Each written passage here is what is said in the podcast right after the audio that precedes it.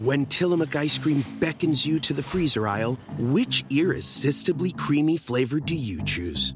While you're thinking, try not to fuck up the glass. Tillamook ice cream, extraordinary dairy. Algunos les gusta hacer limpieza profunda cada sábado por la mañana. Yo prefiero hacer un poquito cada día y mantener las cosas frescas con Lysol. El limpiador desinfectante Brand New Day de Lysol limpia y elimina el 99.9% de virus y bacterias. Y puedes usarlo en superficies duras y no porosas de tu hogar con una fragancia que lleva a tus sentidos a un paraíso tropical. No solo limpies, limpia con Lysol.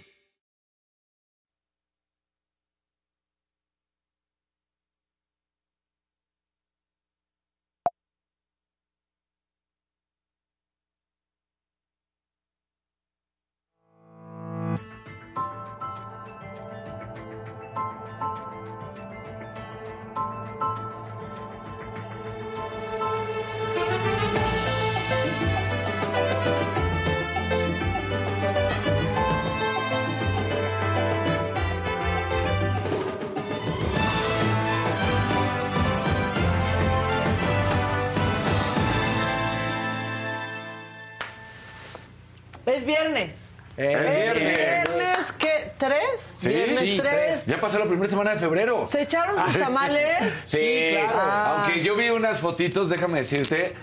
¿De tamales saga, aquí? De tamales. Y yo dije, ah, gracias. Gracias. Pues si no se fueran en chinga acabando el programa, compañeros, porque hubo tamales para todos. Es que yo Este, tengo que recorrer hasta el otro lado de la ciudad. Y no congelados. Y la Flor de Lis mandó también unos tamales deliciosos, gracias. Yo creo, no sé si nos estaban viendo, porque después del programa me dijeron, Maca, les queremos mandar tamales. Ah, que no Muchas gracias a la Yo no Flor comí de tamales. Lis. A estos no, porque se van así. Así a sus otras casas. Una que se queda aquí, que vive aquí, que se instala por horas. Pues sí le llegaron los tamales, igual que a todos mis compañeros. Tengo que, ¿Verdad? Tengo que confesar, Casarín, que sí me tocó tomar porque llegué más temprano. ¿Sí? Sí, yo Hoy. sí alcancé ayer, ¿Hoy? ayer, ayer. Ayer, Ayer. dos, ayer dos. Ah, claro, porque también Toñito trajo tamales. ¿Te tocó de ese tamal? De o ese qué? tamal de Toño. Oh, ¿Estaba rico el pésimo tamal de eso. Toño? Sí, la verdad Estuvo sí. bueno. Sí. Sí. Qué mal suena eso de todo. Sí. Pero bueno. Me tocó el tamal de Toño. Ah, Sí. bueno. Pero suena bien, pero estaba bien, Toño, no te preocupes. Sí, ya también no podemos andar albureando. ¿De Bueno, qué pues color es eran? ¿Rojos o verdes? viernes. De los dos, había de rajas, rojos y verdes. No, pues, No, y luego Kevin trae unos chiquitos muy... El, el encueraditos. chiquito de Kevin ese sí. está bien bueno. O sea, la verdad es que sí está bien bueno. Ya estoy entrando a nuestra transmisión. Oigan, yo sé que extrañan a Adela. Yo la extraño como un perro callejero, pero el lunes va a estar aquí y le mandamos un beso y abrazo y todos amamos a la jefa. Todos y amamos. ama y señora y dueña de todo en De donde todo. esté. Exactamente. Este, pero le mandamos muchos, eh, muchos abrazos y el lunes por acá la tenemos de regreso. Edna dice, buenos días, ya es viernes y mañana sábado. Pues sí, Eh, sí. la verdad. Y pasado domingo. Sí, sí, y pasado domingo y después el lunes. Y el lunes regresa Adela. Exacto. Y estamos más felices que nunca de, de verla de regreso. Este, hola, bueno, Budosen Shidoshi que está aquí religiosamente. Buenos este, días, que Budosen, dice que Loli. Ando bien peinadita y bien portada. Bien peinadita, sí. Bien peinadita, Bien sí. portada. Bien portada. Ah, No lo sabemos, no. Lo que hace un cambio de peinado. Fíjate, ¿No? Mira. la verdad, Sí. así, de, de Benito abusadito. Dice, dice Paola, que me parezco a Peabody. Ustedes encuéntrenme. A mí me gusta que me dicen este. Eres bien original, pero me parezco a todos. ¿No? También puedo ser Dewey de Malcolm in the Middle. Este, buenos días, banda Gabriela Sepúlveda. Qué bueno que ya estás de regreso. Este, que es fin de semana largo. Pues nosotros no conocemos a ese Pokémon. Sí, no. No, Nosotros aquí vamos a estar muy felices el lunes, completamente en vivo. Ustedes disfruten su Este, puente. Sí, nuestra felicidad es llegar antes porque no va a haber tráfico. Exacto. O sea, esa es la única O sea, yo, por ejemplo, otra vez tengo que salir corriendo hoy porque las carreteras ahorita van a ser una locura. Ah, y vas va- al sur. Y voy al sur. Pobrecito Dani, Sí. Pobre, consuélenlo, abrácenlo, abracen a este hombre leñador, no tú, Fausto. Ah, perdón. Le decía a las demás. Somos compañeros. Sí, exacto, Sí, y son claro que buenos somos amigos. compañeros. Somos, a pesar de que- Minneapolis a menos 30 No, grados bueno. centígrados, váyanse a la fregada. Sí, sí. Bueno, han pasado muchas cosas, este... Muchas. Nos madrearon a Dame otra vez. Otra- Ah, pero Pobre él vuelve a decir que madrea, ¿no? O sea, dices, güey. No, pero, pero yo creo que la verdad tenemos que empezar a preocuparnos por No, sí, la salud está- mental. Sí, O sea, algo no está bien. Pero qué tal No, que vas bueno, en, que su familia se preocupe. Pues ¿qué tal que vas en la calle? Oye, están golpeando ese, esa dame. O sea, ¿qué tal que ya Sí. así al azar? Así. Pero igual si ya vendía mentadas, ahora puede vender peleas. Eh, Claro. Pero no creo. No, Oye, o sea- sus, sus senseis de karate y de no sé cuántas disciplinas, pues ¿qué onda con ellos? O sea, Sí. ¿qué pasó? Pues, ¿Qué le enseñaron o qué? Pues, güey, nunca supo. Todo era mentira. Pues yo O sea, creo, Desde ¿no? el puro hecho de que decían las patadas de bicicleta, dices, güey, ¿en qué Bueno, pinche no, mundo yo vives? creo que era patadas bicicleteras. Y eso sí.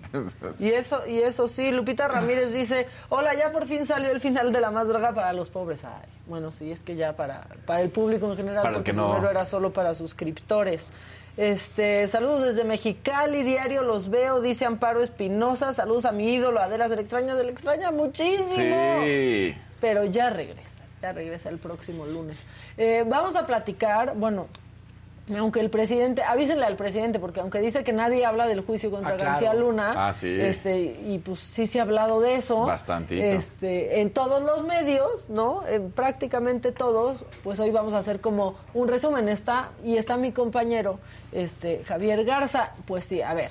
Es la semana 3 del juicio contra el exsecretario de Seguridad Pública. Hubo grandes revelaciones, pero aún no hay pruebas concretas o como audio, video o algunos documentos. Son dichos, dichos muy escandalosos, como el de Miguel Madrigal, agente especial de la DEA, que estuvo radicado en la Ciudad de México entre el 2008 y 2015 y declaró que horas después de la detención de Sergio Villarreal Barragán alias El Grande, en 2010, la DEA recibió información en donde decía que García Luna estaría trabajando para el cártel de Sinaloa.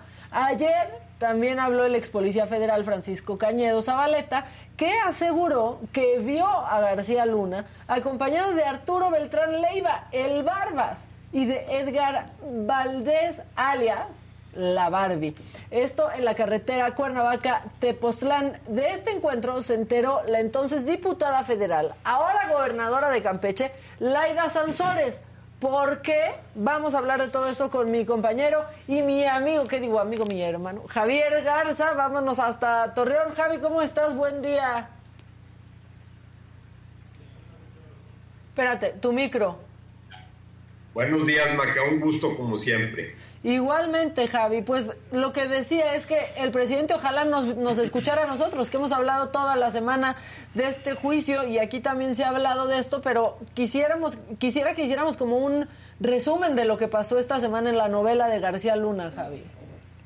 Eh, a ver, lo que, lo que vimos fue, eh, empezando con los testimonios más polémicos, ¿no? Los, los narcotraficantes desde esta semana y la semana pasada, eh, que fue el, eh, Sergio Villarreal Barragán el Grande, que fue el primero, después fue esta persona, el conejo, Carlos Poveda, que colombiano que, que tenía un zoológico allí en una casa del Pedregal, que incluso dicen que se puso a llorar cuando empezaba, cuando le empezaron a preguntar sobre sus animales. Eh, luego también algunos, perdón, ex policías, eh, uno que dijo o relató cómo supuestamente García Luna y la Policía Federal controlaban el, el tráfico de drogas en el aeropuerto de la Ciudad de México. Eh, luego el que mencionabas eh, del Policía Federal Ministerial del jueves, que habló de cómo había visto a García Luna con la Barbie. Eh, eh, parece que la fiscalía va de los eh, narcos a los policías para ver si puede construir algo más de credibilidad sobre este caso, porque por supuesto el, talón de Aquiles de todo el caso de la fiscalía es que estaba llevando como estrellas a criminales confesos que aparte habían sido como de, que habían sido detenidos por la policía federal cuando esta le encabezaba García Luna, entonces era muy fácil para la defensa tumbarlos, es decir, pues estas son gentes que se quieren cobrar ¿no? la, la detención o se quieren cobrar la, el agravio o la afrenta. Pero ya lo que hizo la fiscalía con, el, con Miguel Madrigal, eso sí me pareció muy interesante, porque ya puso no a un policía mexicano al que la defensa pudiera decir, no, pues este cuate es corrupto porque es policía mexicano, ya ves cómo se construye el estereotipo en Estados Unidos, no a un narcotraficante que la fiscalía también puede decir, pues este es un malandro en el que no se puede confiar, sino a un agente activo de la Agencia Antidrogas de Estados Unidos. Entonces, eso ya cambia un poco las cosas. Así es, y se empieza como a poner más, más fuerte, ¿no? O sea, lo que platicábamos aquí en la semana es que no nos iban a soltar lo más, lo más fuerte y lo más denso en los primeros días, que quizás podía ser hasta estrategia del fiscal comenzar así para ir dejando caer el golpe más duro, Javi. Eh, sí, pero creo que aquí hay un problema o alguna situación que puede ser un poco problemática más adelante, eh, que es lo que es las reglas del procedimiento penal en Estados Unidos. Eh, ahí existe una figura que se le llama el descubrimiento, en donde la fiscalía le tiene que entregar a la defensa todas las pruebas que tiene eh, sobre en contra del, del, acusado. Entonces, en este caso, la fiscalía le tuvo que entregar a la defensa no nada más las identidades de los testigos que iba a llamar para que declararan en el juicio, sino también todos los elementos que iban a sustentar las eh, que iban a sustentar esas, esos testimonios. Entonces, cuando la defensa dice que la fiscalía no tiene videos, documentos, audios, material físico que pruebe lo que están diciendo los testigos, pues es probablemente porque nada de eso fue entregado por la fiscalía. Y la fiscalía no puede eh, o está muy limitada para el tipo de pruebas que puede entregar fuera de tiempo. O sea, si, la, si de repente la fiscalía resulta que se estuvo ocultando pruebas, lo que le estuvo ocultando pruebas a la defensa, todo el caso se puede venir abajo y puede ser anulado sobre precedentes judiciales al respecto. O la fiscalía tiene márgenes de maniobra muy reducidos para, para eh, que el juez le acepte pruebas de manera extemporánea. O sea, que ahorita puede decir, bueno, ¿saben qué? Me acaba de llegar esta grabación y la quiero meter como, como evidencia. Es un proceso muy complejo. Entonces, algo debe haber de fondo, más que los testimonios, que, no, ni que ni siquiera la defensa nos lo está diciendo. Sí, algo tiene que pasar. Ahora, este, pues este juicio sí está para, para una buena serie, ¿no? O sea, porque las cosas que comienzan a relatar, el narcotráfico que había, pues en el aeropuerto de la Ciudad de México, Javi, por ejemplo, que de ahí el presidente se agarró esta semana también. Eso siempre lo hemos sabido, ¿no? Que, en el aeropuerto de la Ciudad de México se trafica droga, sí, y, el, perro mordió al tipo de la esquina, ¿no? O sea, no es noticia. Eh, los detalles de cómo supuestamente lo controlaba García Luna tampoco necesariamente es noticia porque ya habíamos visto algunos episodios, ¿no? particularmente ese hecho que se recordó y lo platicamos el otro día, el enfrentamiento que hubo ahí en la Terminal 2, eh, afuera del área de comida entre policías federales, al parecer, pues porque ahí se estaban peleando ¿no? el, el, control. Eh, lo que estoy viendo en el juicio son una serie de situaciones en donde están cayendo en el absurdo, incluso parece que el juez ya los está viendo, eh, y creo que el tema del aeropuerto es uno, es uno de ellos. Eh, de repente la fiscalía se va por intentar probar que en México se trafican drogas hacia Estados Unidos, nada más. O sea, hubo incluso toda una línea de, preguntas eh, a un testigo en donde le preguntaban sobre cómo el cártel de Sinaloa vendía droga en Estados Unidos. Y pues eso todo el mundo lo sabe, ¿no? Pero eso no tiene nada que ver con Genaro García Luna. Incluso ese fiscal recibió una, una, amonestación del juez eh, cuando le dijo pues que se, se, atuviera al tema del juicio, que era la participación de Genaro García Luna. Eh, entonces, parece a veces como que nos están platicando cosas que ya sabemos de sobra, pero que obviamente al verse ventiladas en una corte de Estados Unidos, pues toman un matiz muy distinto. Sí, que no nos sorprenden a nosotros en este país con la realidad que vivimos, que están sorprendiendo en Estados Unidos. ¿Cuál es, eh, pues, qué crees que pasará esta, esta semana? ¿Van a seguir desfilando, este, pues, los malos, no? Testificando en contra. Eh, por ahí se decía que la, eh, la fiscalía traía a Jesús el Rey Zambada, que también fue uno de los principales testigos en el, juicio de Chapo Guzmán. Eh, también se, decía que Edgar Valdés Villarreal, alias da Barbie, iban a, iban a estar y todo eso por lo menos se desprendía de un documento que fue dado a conocer antes de que empezaran las audiencias, cuando el juez estaba dando algunas instrucciones sobre qué se podía preguntar o qué no se podía preguntar a esos, a esos testigos. Entonces, a eso nos vamos a ver. No sé si la próxima semana eh, se han guardado mucho los, las identidades eh, y el calendario de los testigos, o si vamos a ver eh, ya un poco más de sustento en lo que pueda ser testigos más en la línea de este agente Miguel Madrigal, o sea, gente de la DEA que esté hablando sobre lo que hizo García Luna. Aunque no sé qué tanto también el gobierno de Estados Unidos quiera destapar esto, porque pues estos testimonios de la DEA realmente nos llevan a preguntarnos, bueno, pues, si la DEA sabía, ¿por qué, no, dijeron nada en su momento? Exactamente, o sea, nadie, aquí nadie sale bien, para, bien parado, ¿no? O sea, ¿por qué la DEA se guardó esta información? ¿Qué hizo que ya la sacara? Pues eh, lo, lo, más probable que hizo que la sacara era que García Luna ya no les tiene absolutamente ningún valor. Eh, pero Vamos, no, no, no es de extrañar que la DEA se hubiera guardado este tipo de cosas. La DEA opera de maneras a veces muy truculentas en, los distintos países en donde está presente. Y obviamente el caso de México no es de excepción. Eh, pudo haber sido una pieza de información que le serviría para extorsionar a García Luna, eh, sobre todo en la concesión de más eh, acceso, de más favores, de más entrada a México. Digo, en el sexenio de Calderón se llegó a niveles de, le llaman de cooperación con la DEA sin precedentes, pero en realidad podemos llamarlos desde subordinación, o sea, se llegó al extremo incluso de tener a agentes presentes de la DEA en interrogatorios de personas detenidas. El mismo Miguel Madrigal dijo que él se entrevistó con el grande después de que lo detuvo la Policía Federal. Y eso es inaudito, ¿no? Que un agente extranjero eh, se le dé acceso a personas detenidas. Entonces, eso era lo que la DEA le sacaba a Genaro García Luna, quizá a cambio de quedarse callada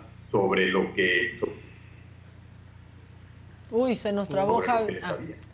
Pues la verdad es que vamos a seguir con, con esto toda la semana que entra. Creo que ya no se va a suspender, aunque no, ya nadie tiene que ir a ningún partido este como uno de, del jurado, ¿no? Que, que, no hubo. ¿Cuándo fue el viernes pasado? Que, que pues el viernes pasado, sí que se. Bueno, iba a haber audiencia el viernes, pero un jurado salió con que yo les avisé desde el principio. Que tengo partido. Que, tenía un partido pendiente. Pero fíjate lo que esto no es, no es, no es nada más lo anecdótico. Realmente nos, nos revela algo de fondo.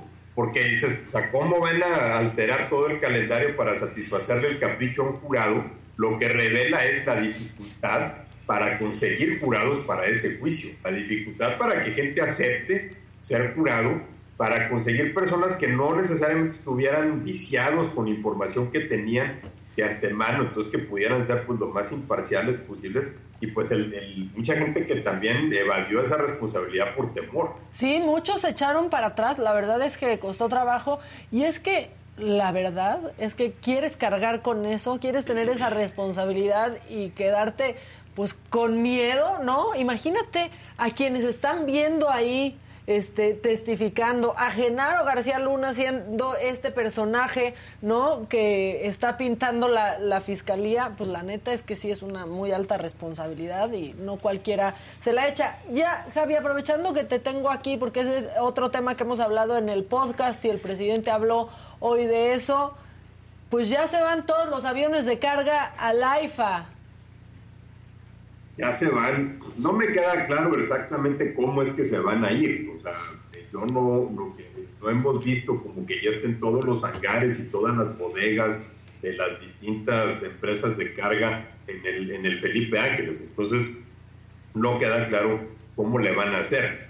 Pero por lo pronto, si esto realmente se va a materializar, pues hay que ver eh, cómo, cómo son las operaciones en el Benito Juárez en los próximos días, pero si esto se va a materializar, eh, vamos a ver si, si realmente sirvió de impacto para congestionar el tráfico aéreo del Benito Juárez, que se advertía que no necesariamente iba a ser el caso, porque la carga representa un 3% de las operaciones aéreas y una gran parte de ellas son operaciones que se programan de madrugada, cuando ya no hay vuelos comerciales, vuelos de pasajeros.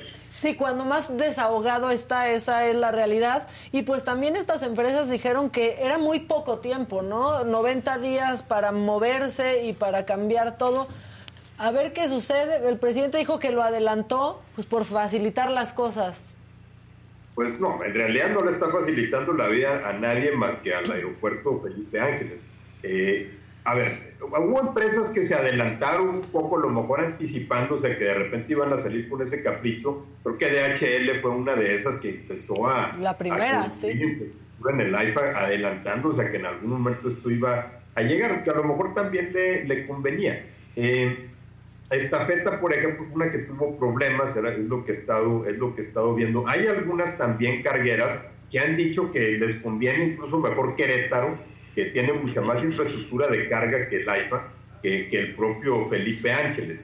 Eh, entonces, no queda claro realmente cuál va a ser el, el, impacto, más que el único beneficio va a ser llevarle más tráfico al Felipe Ángeles para que luego el gobierno pueda presumir en sus estadísticas que le está aumentando el tráfico al aeropuerto, a pesar de que ahorita el Felipe Ángeles tiene un nivel de tráfico similar más o menos al aeropuerto de Culiacán. Oye, y buena, buena semana para el AIFA que también va a estrenar vuelo, ¿no? A Houston. Ya, José Ramón va a llegar más rápido, Javi.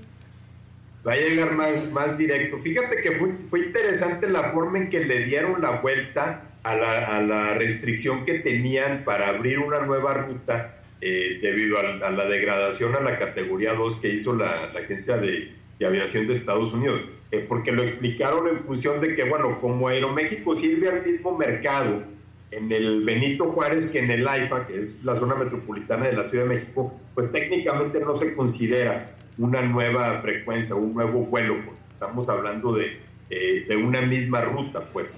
Eh, entonces por ahí le, por ahí le sacaron, por ahí le sacaron la vuelta a, esa, eh, a esa restricción. Como ya había vuelos Houston-México, pues entonces pudieron agarrarse de ahí. Vamos a ver si esto resulta como una salida creativa para otras, eh, para otras aerolíneas que, quieran empezar a abrir frecuencias a Estados Unidos, porque esa es una cosa que le urge al Felipe Ángeles, son vuelos a Estados Unidos. Y que puede ser un buen detonador, o sea, si resulta que ese, ese vuelo comienza a llenarse, ¿no? También no van a ser aviones, aviones grandes, ¿no? Son los Embraers, por ejemplo, ¿no? Son medianitos, pero si comienza a llenarse podría, pues, empezar a detonar que el AIFA, este, ¿no? Eh, como el agüehuete, pues sí, sí se ponga, ¿no?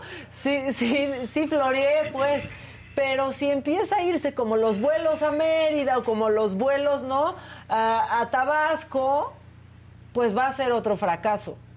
Bueno, puede servir como una opción de conectividad eh, para otras ciudades. Lo que pasa es que también las ciudades a las que se vuela de directo del AIFA son ciudades que tienen vuelos directos a Estados Unidos. La Mérida, Villahermosa, por ejemplo, sí. Monterrey, Guadalajara, pues son, son, son ciudades que tienen vuelos directos a Estados Unidos. Entonces, eh, quién sabe si va a servir también con este propósito que pudiera tener como hub ¿no? o como un distribuidor de vuelos a otras partes de, del país.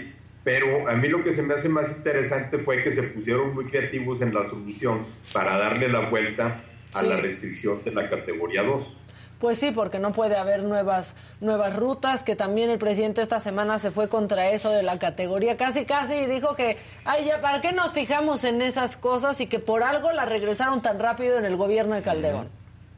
Pero lo, lo, dijo de una manera que en realidad no tiene que haber una cosa con la otra, porque él está ironizando sobre lo que se había dicho justo en el juicio de García Luna, eh, sobre el aeropuerto y decía, miren, cuando el Mayo Zambada controlaba el aeropuerto tenía categoría 1 y llegamos nosotros y nos bajaron a categoría 2 como burlándose. Cuando la categoría aérea no tiene nada que ver con si se trafican drogas en un aeropuerto o no. ¿no? En ese, si, si, ese fuera el caso, no habría vuelos, por ejemplo, entre Ámsterdam y Estados Unidos. ¿no? El aeropuerto de Ámsterdam es el principal distribuidor de droga eh, de Europa. O sea, no tiene que ver una cosa con la otra. La categoría aérea se define con base en eh, el desempeño de las autoridades aeronáuticas de un país en el que Estados Unidos considera si es seguro que, que, sus aeropuertos estén conectados con México y pues ya sabemos que el tema aeronáutico en esta administración ha sido un desastre. Pues sí, todo por el AIFA, todo para que, que pueda vivir ese Frankenstein, este Javi, hasta llevar a Tesla y quitárselo a Nuevo León tal vez. Ese, ese, es otro tema que también va a estar, se va a poner muy bueno, este, Maca, porque si es ese afán, ¿no? De, a ver, ¿cómo le hacemos para llevar cosas al AIFA? Y resulta que muy pocos se quieren ir. Y si no se quieren ir, te los tienes que llevar a fuerzas como a las cargueras. Exactamente, y nos va a acabar, pero cargando no sé qué, este, Javi. Pues muy bien, oye, nada más decir a la gente que si quiere seguir escuchando sobre estos temas, pues vayan a Spotify, ¿no? O a Apple Podcast y escuchen el Expansión Daily. Ahí nos vemos todos los días. Por cierto, ¿ya averiguaste quién venía en el billete de dos mil pesos o todavía estás muy chava para eso? No, yo ya sé, pero a ver si aquí en la mesa, porque aquí tenemos te a, a un adulto mayor. Sí. ¿Quién estaba en los boletos, en los boletos, en los billetes de dos mil pesos? Cuando había billetes de dos mil Sí. pesos. Sin googlear. No, no, no. no, no. Eh, Van luego, luego a Google. No, estaba... Sin googlear. A ver si aquí en el chat saben. Era de color verde, ¿no? Era Elías- verde, sí. Elías Calles, Verde, no. A ver ahí en la cabina alguien. No, que es pura sangre joven en la cabina.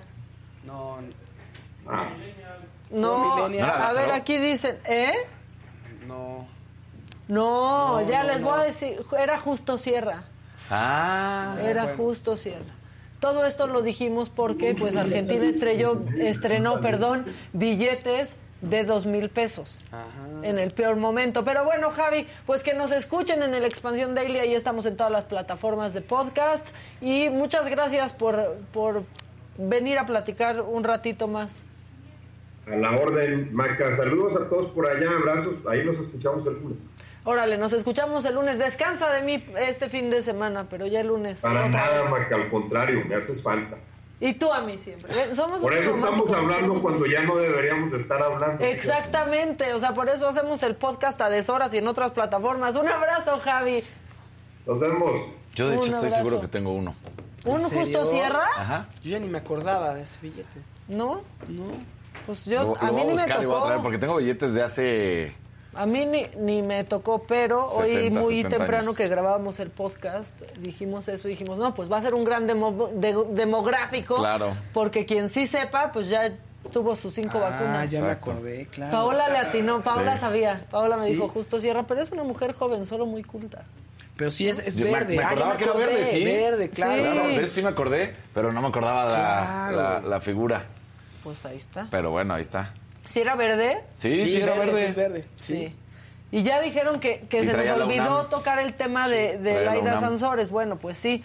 Según esto, Laida Sansores había sabido de una reunión de García Luna con Arturo Beltrán Leiva y la Barbie. Eso fue lo que reveló el juicio cuando era diputada y jugaba Candy Crush. O sea, pero cuando era Ah. diputada tuvo esa información y se la comió. Me imaginé que de pronto estaba con el Candy Crush y le bajó una notificación. Ahí estaba, ahí La, la estaba. quitó como exacto, así como de, ah, jugando, no, jugando, no, no me estorbes, tengo que hacer bolitas. Sí. Sugar pues Crush. bueno, eso fue lo que lo que sucedió y eso fue esa fue una de las declaraciones que se descargó en este juicio contra García Luna, que pues ya la semana que entra iremos sabiendo más cosas. Aquí le damos seguimiento. En la mañanera también hacen resumen. Exacto. Este, por todos lados Y que al final del día, como lo estaban platicando ahorita. Sí. O sea, porque hasta la misma declaración del conejo, cuando le preguntan por García Luna, que dice, ¿y ese quién es? Y que todas esas cuestiones de que, pues todos son ahorita puras palabras. Sí. Es, es, es que le creas a la persona. Que también ya en su momento Ilan y Claudia platicaron que en. Estados Unidos, Así pues van, sí, lo van así va. construyendo. Lo van construyendo y, y sí tiene mucho peso las denuncias que hace la persona. Pero hoy en día no hay nada fehaciente. Pues sí. Sí, recordar que como decía Ilan, ¿no? que allá es- lo están conociendo el jurado. Eso es para el jurado. Entonces el jurado no tendría por qué conocerlo como nosotros lo conocemos. Ajá. ¿no? A nosotros nos puede hacer perfecto sentido decir, oye, pero esto ya, o, Sí. o danos algo más. Constanza dice, ¿no era Sor Juana? No manches, ese es el, No, ese era el de 200, era una Sor no, 2000, Juanita. ahí está, miren, ahí está. Ah, ¿ves? Ahí está verde. Sí. Y ahí está El Justo la UNAM. Sierra. Se los dije, también la UNAM, de eso sí me Dos acordaba. años era Sor Juana, ¿no? Sí. Sí, pues decía, no Sí, los una policías Sor decían una. Sor Juanita. Claro. Esa es nuestra cultura de la corrupción. Qué bonito. Exacto, esa El es nuestra tostón son los referencia. 50.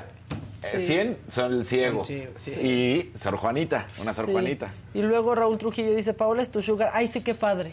Mm. Ay, sí, qué padre, ¿no? Qué a gusto, claro, por supuesto. Diles, ojalá, pues qué. Exacto, ojalá, qué bien. Si vieran que las dos se rompen el hocico todos los días. Exacto, sí, sí, bastante, la verdad. Bueno, este, que por qué ya no tenemos sección de prófugos del ácido fólico, porque en el macabrón creo que todos son prófugos del ácido fólico. Esa es la verdad. Entonces ya era redundante. Claro. ¿Y qué creen? Hoy es viernes, y los viernes les llega la macanota. ¡Ey! Sí, sí, y venga. resumida, porque es cortita. Oye, A las 7 de la ¿Con tamal noche por la saga. Con tamal, por supuesto que sí. Y esta siguiente macanota es una demostración de que nunca es tarde para dejar los hábitos de antes y cambiarlos, pues por unos nuevecitos y más prácticos. Esto es lo más extraño. Llevo un perro. Te mandaron. ¿A dónde vas? Señor Coco, llegamos a su destino. Permítame nada más abrir la puerta. Vamos a seguir con ejemplos de que todas, todos y todes podemos cambiar. Si no me creen, en serio, ¿cómo me explican esto? ¿Otra vez la platita? ¿Sí? ¿Qué? Espero que sí sea real ese, ese video. Pero bueno, cambiar de hábitos y costumbres siempre es posible, pero tampoco es a fuerza.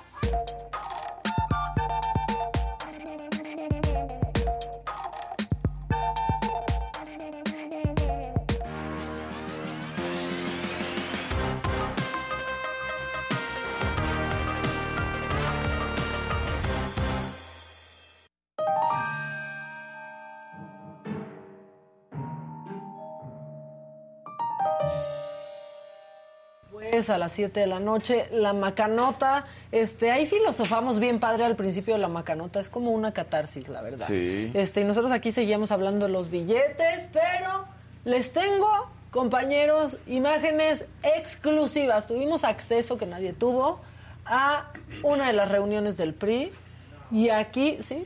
¿Sí? No, sí, Sí. como lo estás escuchando, no me digas que no, porque sí. Imágenes exclusivas de lo que sucedió en una de las reuniones del PRI. Ahí están tratando de ponerse de acuerdo. Ah, qué bonito. Puras exclusivas en Muy este bien. programa. Puras Exclusiva total, exclusivas, exactamente. Exclusiva Se veía como total. discutían y todo, la realidad. 100%. Exactamente, así, Pero- así es la verdad. Pero al final se ve que se van a llevar bien ahí, ¿no? En el baile, como que había armonía. Pues al final como que dicen, no, nos conviene, ¿no? Y entonces sí, ya sí. aunque se caigan mal se van Se a llevar siguen las bien. reglas del... Pero bueno, oigan, y el drama de la escolta en el Congreso no ha parado, sigue, sigue, ayer siguió. O sea, no había empezado bien la sesión eh, de diputados cuando Noroña, nuestro presidenciable, dijo esto muy digno, ¿eh? Muy digno. que no sean armadas. Es un despropósito. Hubo faltas de respeto a los, a los símbolos patrios, pero además a mi persona y al Pleno. Yo lo único que quería el día de ayer era que quedara manifestado en el acta, porque se abrió a discusión el acta, el malestar del Pleno por el manejo que la presidencia tuvo, que no consultó con la mesa directiva, no consultó con la Junta de Coordinación Política e hizo su santa voluntad. Se plantea ayer en una gira de medios que la presidencia de la Cámara respetó la legalidad y que los demás no. Bueno, es, es este, injuria sobre injuria. Se ha porfiado en la. Entonces, y el agravio a mi persona, que no es personal, es político, de haberme negado el uso de la palabra cuando somos pares y la conducción de la presidencia de la mesa da facultad para otorgar o no el uso de la palabra, pero debe fundamentarse y no había ningún fundamento, pero ni siquiera se intentó hacerlo. Es, me parece, un precedente muy grave. Yo, por todas estas razones, insistiendo que no tiene ningún carácter personal, pido a este Pleno la remoción del presidente de la Cámara de Diputados. Me parece que no es el comportamiento que debe tener quien preside la Cámara y que lo toquemos en la Junta de Coordinación Política y presentemos la discusión formal al Pleno por esta situación que he expuesto claramente. O sea, exigieron la salida de Krill de la presidencia Sí. diciendo que era ocioso lo que había pasado. Porque qué ocioso tratar de tratar de hacer valer el reglamento y, se- y seguir, ¿no? ¿Cómo se les ocurre que las leyes se tengan que cumplir, no? Esos O sea, artículos qué ¿eso qué? importan. Bueno, el diputado Leonel Godoy dijo que mientras todos estaban reunidos en la Junta de Coordinación Política, el presidente no el presidente López Obrador, sino el presidente de la Cámara de Diputados, estaba con López. Dóriga, no se asusten, eso no pasaría. Ya vimos que hasta lo hacen a un lado. Esto dijo Leonel Godoy. Y con todo el respeto que me merece Santiago Krill como persona, como diputado incluso, el presidente de la mesa directiva de nuestra Cámara de Diputados no puede tener el comportamiento de ayer. Estábamos nosotros en la Junta de Coordinación Política y tú estabas con López Dóriga defendiendo tu punto de vista, pero, pero no el de la Cámara, que estábamos intentando llegar a algún acuerdo en la Junta de Coordinación Política. Pues ahí está. Pero no solo Morena, espérense tantito, porque también el diputado Álvarez Maínez, pues le dijo que está usando la presidencia para sus fines políticos. Porque, miren, también, aunque hizo valer el reglamento, también aprovechó su momento. Sí, claro. Y se nos puso histriónico. Y dijo, en una de esas de aquí subo en las encuestas. Échale. Criticamos desde Movimiento Ciudadano el uso que hizo de la presidencia en función de sus intereses electorales el compañero Sergio Gutiérrez Luna. Lo criticamos. No podríamos consentir lo mismo con usted.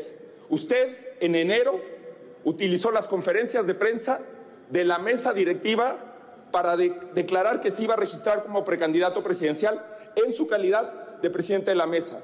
Se ostenta como presidente del Congreso, que no lo es, salvo en las ocasiones que así lo prevé la ley y la Constitución y ha hecho cada vez más una escalada de protagonismo electoral que afecta una presidencia de la mesa directiva en la que tenemos depositadas nuestras esperanzas de protección de la democracia en momentos cruciales para el país, en momentos en el que el presidente de la mesa directiva debe de recordar que falta mucho para la contienda electoral y que nos debe de representar a todos. Nosotros coordinamos grupos parlamentarios que también se denominan fracciones parlamentarias. Usted nos representa a todos, a todos, y no puede decir, por un lado, que defendió a la Constitución y que nosotros no lo hicimos, y por otro lado, distorsionar lo que sucedió el día de ayer. Espero de corazón que se rectifique esta actitud, que podamos llegar a un diálogo en, en beneficio de México y que sea la última ocasión que vivimos un espectáculo bochornoso como el del día de ayer. Pues sí, porque, o sea, a ver, también disfrutó su momento. Ya Claro. Santiago Krill dijo pues que él se va a someter a lo que decida eh, la Cámara. Estos fueron algunos posicionamientos. Fue toda una regañadera Sí, para no. Santiago Krill y él insistió pues en que nadie podría entrar armado. Esto fue al menos por una hora en una sesión que duró cuatro horas y media. Una hora fue de pleito por la banda de guerra y yo solo les pregunto, díganme, ¿en qué maldito trabajo te pagan por pelearte una hora y luego trabajar tres horas y media más? Nada, o sea, y ya. Claro. Y fue su día, ir a hacer tiradera, que hagan una sesión de Bizarrap. Exacto, mejor. En serio. Bueno, y los integrantes del PRD se reunieron y dieron una conferencia. Ahí les preguntaron, pues, que qué opinaban que Mario Delgado no los invitó a sumarse a su movimiento porque el PAN y el PRI los andan, digamos, ninguneando. Pues es que eso que se les olviden en el comunicado. la Claro. verdad. Pero esto Está dijo el feo. líder del PRD porque sí tiene líder y sí existe el PRD. Jesús, eh, Mario Delgado, presidente Morena, les hace un ofrecimiento, les dice, pues que ya la alianza los dejó solos, ya les quitó todo, que se unan a Morena. Ustedes, el PRD, ante esta situación y estos constantes pues desencuentros con el PAN y el PRI, ¿estarían dispuestos a unirse a Morena? ¿Cómo va a tener, se va a merecer respeto de nosotros un delincuente electoral? Un individuo que encabeza la- el grupo delictivo electoral oficialista. No tienen ninguna autoridad ni política ni moral. Además, ¿cuál de izquierda? Son más conservadores, reaccionarios, antidemocráticos, eh, corruptos. Eh, todo lo que han dicho que no iban a hacer han resultado peores, como lo decimos. Y entonces, eh, ¿de dónde van a pensar que la militancia periodista o que el PRD, nosotros como dirigencias nacionales, estatal, y aquí están los principales dirigentes del partido del PRD en el Estado de México o nacional, vamos a andar aceptando un ofrecimiento de estas características. A ellos son a los que hay que derrotarlos con una amplia coalición, ellos son el adversario a vencer, no con quienes podríamos aliarnos. No. Jesús, entonces tú como presidente del PRD, ¿qué le contestas al presidente Morena? Pues ahí está, batearon a Mario Delgado y pues Mario Delgado preocupadísimo, ¿no? Pero bueno, y ahora los voy a llevar hasta Puebla, porque en el Congreso del Estado están compareciendo los secretarios de gobierno y en la comparecencia de la titular del bienestar, pues digamos que se sacaron unas palabras que a muchos, más a los geeks, y esto va para Fausto Ponce, nos parecieron familiares. Y desde luego a Lisette Sánchez, secretaria de Bienestar, que viene hoy a comparecer a este Congreso otra vez. Bienvenida, esta es tu casa. Un gran poder conlleva una gran responsabilidad. Otra vez. Un gran poder conlleva una gran responsabilidad y esto no lo dice Mao, diputado Alcántara. Esto lo dice el tío Ben a Peter Parker, mejor conocido como Spider-Man. ¿Y quién de ustedes no conoce a Spider-Man? Nadie. Todo mundo lo conoce. Eh, a todo mundo le gusta Spider-Man o conocemos a alguien que le gusta Spider-Man. Y es que nos gusta tanto Spider-Man porque Spider-Man siempre va a estar de nuestro lado. Eh, a la mayoría de nosotros nos encantan los superhéroes. La cultura de los superhéroes es una de las aficiones más grandes de nuestra actualidad. Eh, y fíjense, en el imaginario popular, películas, series, cómics, todo mundo también sabe quién es Superman. Y lo relevante de esto es que hay mucho de bienestar y desarrollo en esta cultura popular. No puede ¿Por? ser. ¿Por qué hacen eso? ¿Qué chingados nos importa Peter Parker en el Congreso? Pues, Nadie tío, no güey? conoce. ¿Nadie no conoce? No, No, nadie no, conoce. conoce, ¿no? Nadie no conoce. ¿Quién no conoce? Nadie no Nadie, conoce. sí, nadie no, no, no. conoce. No, no, no. Bueno, ya, para que sigan teniendo coraje, pero me están poniendo una callajita eso. No, es que hay que enchilarnos y despertar. Bueno, se acordarán, y si no, ahorita yo se las refresco, de una diputada que se llama Cintia López. Ella, a ver, se hizo popular hace como dos años por decir que había brownies que te dejaban en el viaje cuatro días. ¡Rólenlos! ¡Los No, bueno, ¿qué es necesitamos! eso? Pero espérense, esto fue lo que dijo en ese momento, por favor, pónganlo. sin control y con productos altamente riesgosos como son los comestibles. No nada más fumarla, comerla. Que creo que no lo saben, pero cuando se come marihuana, al, pasar por el hígado se potencializa eh, la potencia en un mayor grado y como les dije, con tres mordidas de un paquete de chocolate con ci- 550 miligramos de marihuana, de, de concentrado de, de THC, una persona podría estar en un viaje durante cuatro días. Eso es lo que... Viaje durante cuatro, Cuatro días. Acá días. está diciendo Toño que nos diga cuál, Sí, sí, ¿no? ¿cuál? O sea. Oye, bueno, este, pues, ¿qué creen?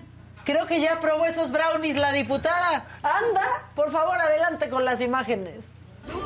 Las mujeres no lloran, las mujeres facturan. Las mujeres no lloran, las mujeres facturan. Dice mucho de la edad de alguien cuando baila y aprieta la boca, ¿verdad? Sí, sí, claro. Y la cabeza. la cabeza. Le faltó aplaudir en el video. Sí. Bueno, pero no podía, estaba deteniendo el video, estaba deteniendo el celular.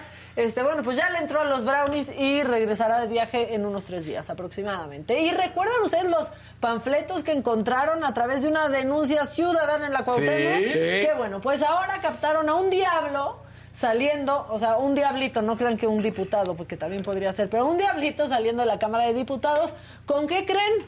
Varios paquetes de nada más y nada menos que el periódico de Morena, Ah. Regeneración. ¿Qué va a pasar? También hicieron denuncia, van a llegar 300 granaderos, ahí está el momento. Diablito, ahorita lo vamos a ver de cerca para que vean.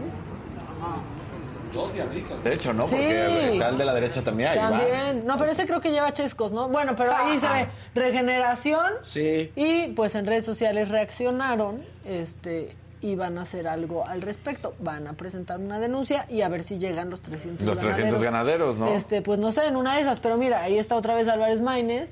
Los, cha- los cachamos infragante y los vamos a denunciar. Hoy en plena Cámara de Diputados están sacando periódicos de regeneración de Morena. Este, haremos denuncia formal de este grave hecho. Se imprimen y distribuyen con recursos de la Cámara. Gravísimo. Seguro sí. Y Claro. seguro tampoco va a pasar nada. Este, como nada va a pasar con la propaganda de Delfina. Es que Sí, como es ¿eh? Delfina, nada. Claro, nada. Bueno, ahí está, mira, como sellito de maestra, porque es maestra. 10 por su cercanía al pueblo y ganas de transformar al Estado de México. ¿Por qué no lo cambiamos y ponemos 10% de 10 Exacto. Montes Coco? O sea, no pueden utilizar el 10 con ella, que no ¿Quién- se dan cuenta. ¿Quién en la oficina, en la redacción me está escuchando y podemos hacer ese Photoshop? Ay. 10% Mo- de 10 Montexcoco. Exacto. Por favor, hagámoslo. Por favor. Pero bueno, pues así, queridos amigos, queridos educandos, queridos pupilos, terminó nuestra semana, terminó nuestro Día Nacional del Tamal, pero con un Adame golpeado, informes del hackeo del buró de crédito y todos en cadena de oración rogando para que los hackers Sí. nos borren del historial Sí. crediticio. ¡Quiten todo! Si nos quieren, bórrenos y pónganos score positivo, por favor, queridos hackers. Quiten bueno, las, ya quiten las quitas. Exacto, por favor, por favor, ya. Borren todos. sean ustedes como un Robin Hood Exacto, de los así. endeudados, hackers. Borren, o sea, imagínense que amaneciera completamente borrado el buró de crédito. Y yo sé que tiene implicaciones gravísimas, pero qué chingón. Ahora, pero qué padre.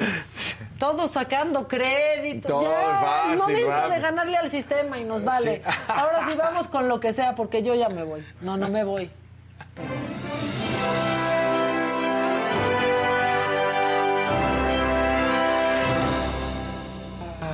Sigamos con Adame. Sigamos con Adame. Parece que ibas a cantar. Siga- No, no, Chale. sigamos con Adame, por favor.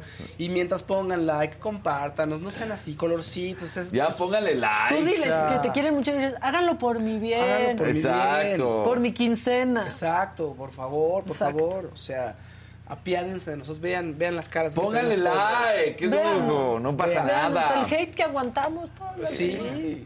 O sea, el, hate- el- el amor y el hate, porque vienen macetas Sí. con flores, eso es más Para que difícil. puedas descansar, que se te obliga a venir. Exacto. Y tú que la pasas muy mal. Exactamente. Voy a decir, no, bueno, ya. Oye, y entonces, Pobrecito. ¿Qué pasa? Que vas en la calle, imagínate casual y de pronto ves, oye, se están pegando. Es Adame. No, ya, ya. es ya. Adame. ¿Qué pasó? Tenemos ahí unos videos. Además, o sea, dos, dos vistas, ¿no? O sea, Sí, dos sí. vistas. Una de frontal. El que va pasando, el que va pasando de chismoso. Y el detrás de, porfa, pongan, pongan el video, por favor. Por favor. ¿Que no? Ah, oye, Que lo vamos, vamos a hacer la dramatización. Exacto, exacto. No lo mando. ¿Qué está pasando ¿Qué con tu pasa drive? el Ya, mira, Fausto, es que luego la gente piensa también, verdaderamente, que es la cabina el- quien está en contra, pero no, se te trepa No, todo al drive. Sí, ya me dice Oscarín que esté en contacto con él. ¿No está en el drive? Te, te, ja- te me hackean. hackearon mi drive. Te hackean. No, te pasa. Lo que pasa en el drive, en mi drive, es que de pronto mi computadora se, se, Pero se lo ¿sabes sube a la qué? nube y Mándale el desaparece. archivo. Yo tengo el video. Yo también, ya Te se lo lo, voy a compartí a mandar. Isaac, Ah, ya se lo compartí a. Kevin. Ya, Gracias, es que en lo serio. tiene Oscar también. Gracias, Oscar. Bueno, Ahí está, señores, a rápido ver, resolviendo. Yo te voy a decir que vi primero. ¿Qué Primero, primero? salieron enseñando que. ah, ahí está. Ahí está.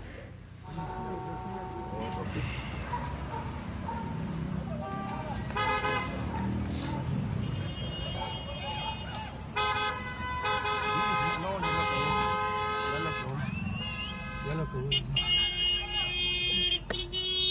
Pero ya. No, sí, ya lo acabó. Ya. Pero no se ve. Pero O sea, Acabó ahí en el piso. En el piso. Pero Y ahí sí velo, ya se va corriendo a su coche. Pero tambaleándose, es Sí. que ya es preocupantísimo, la verdad.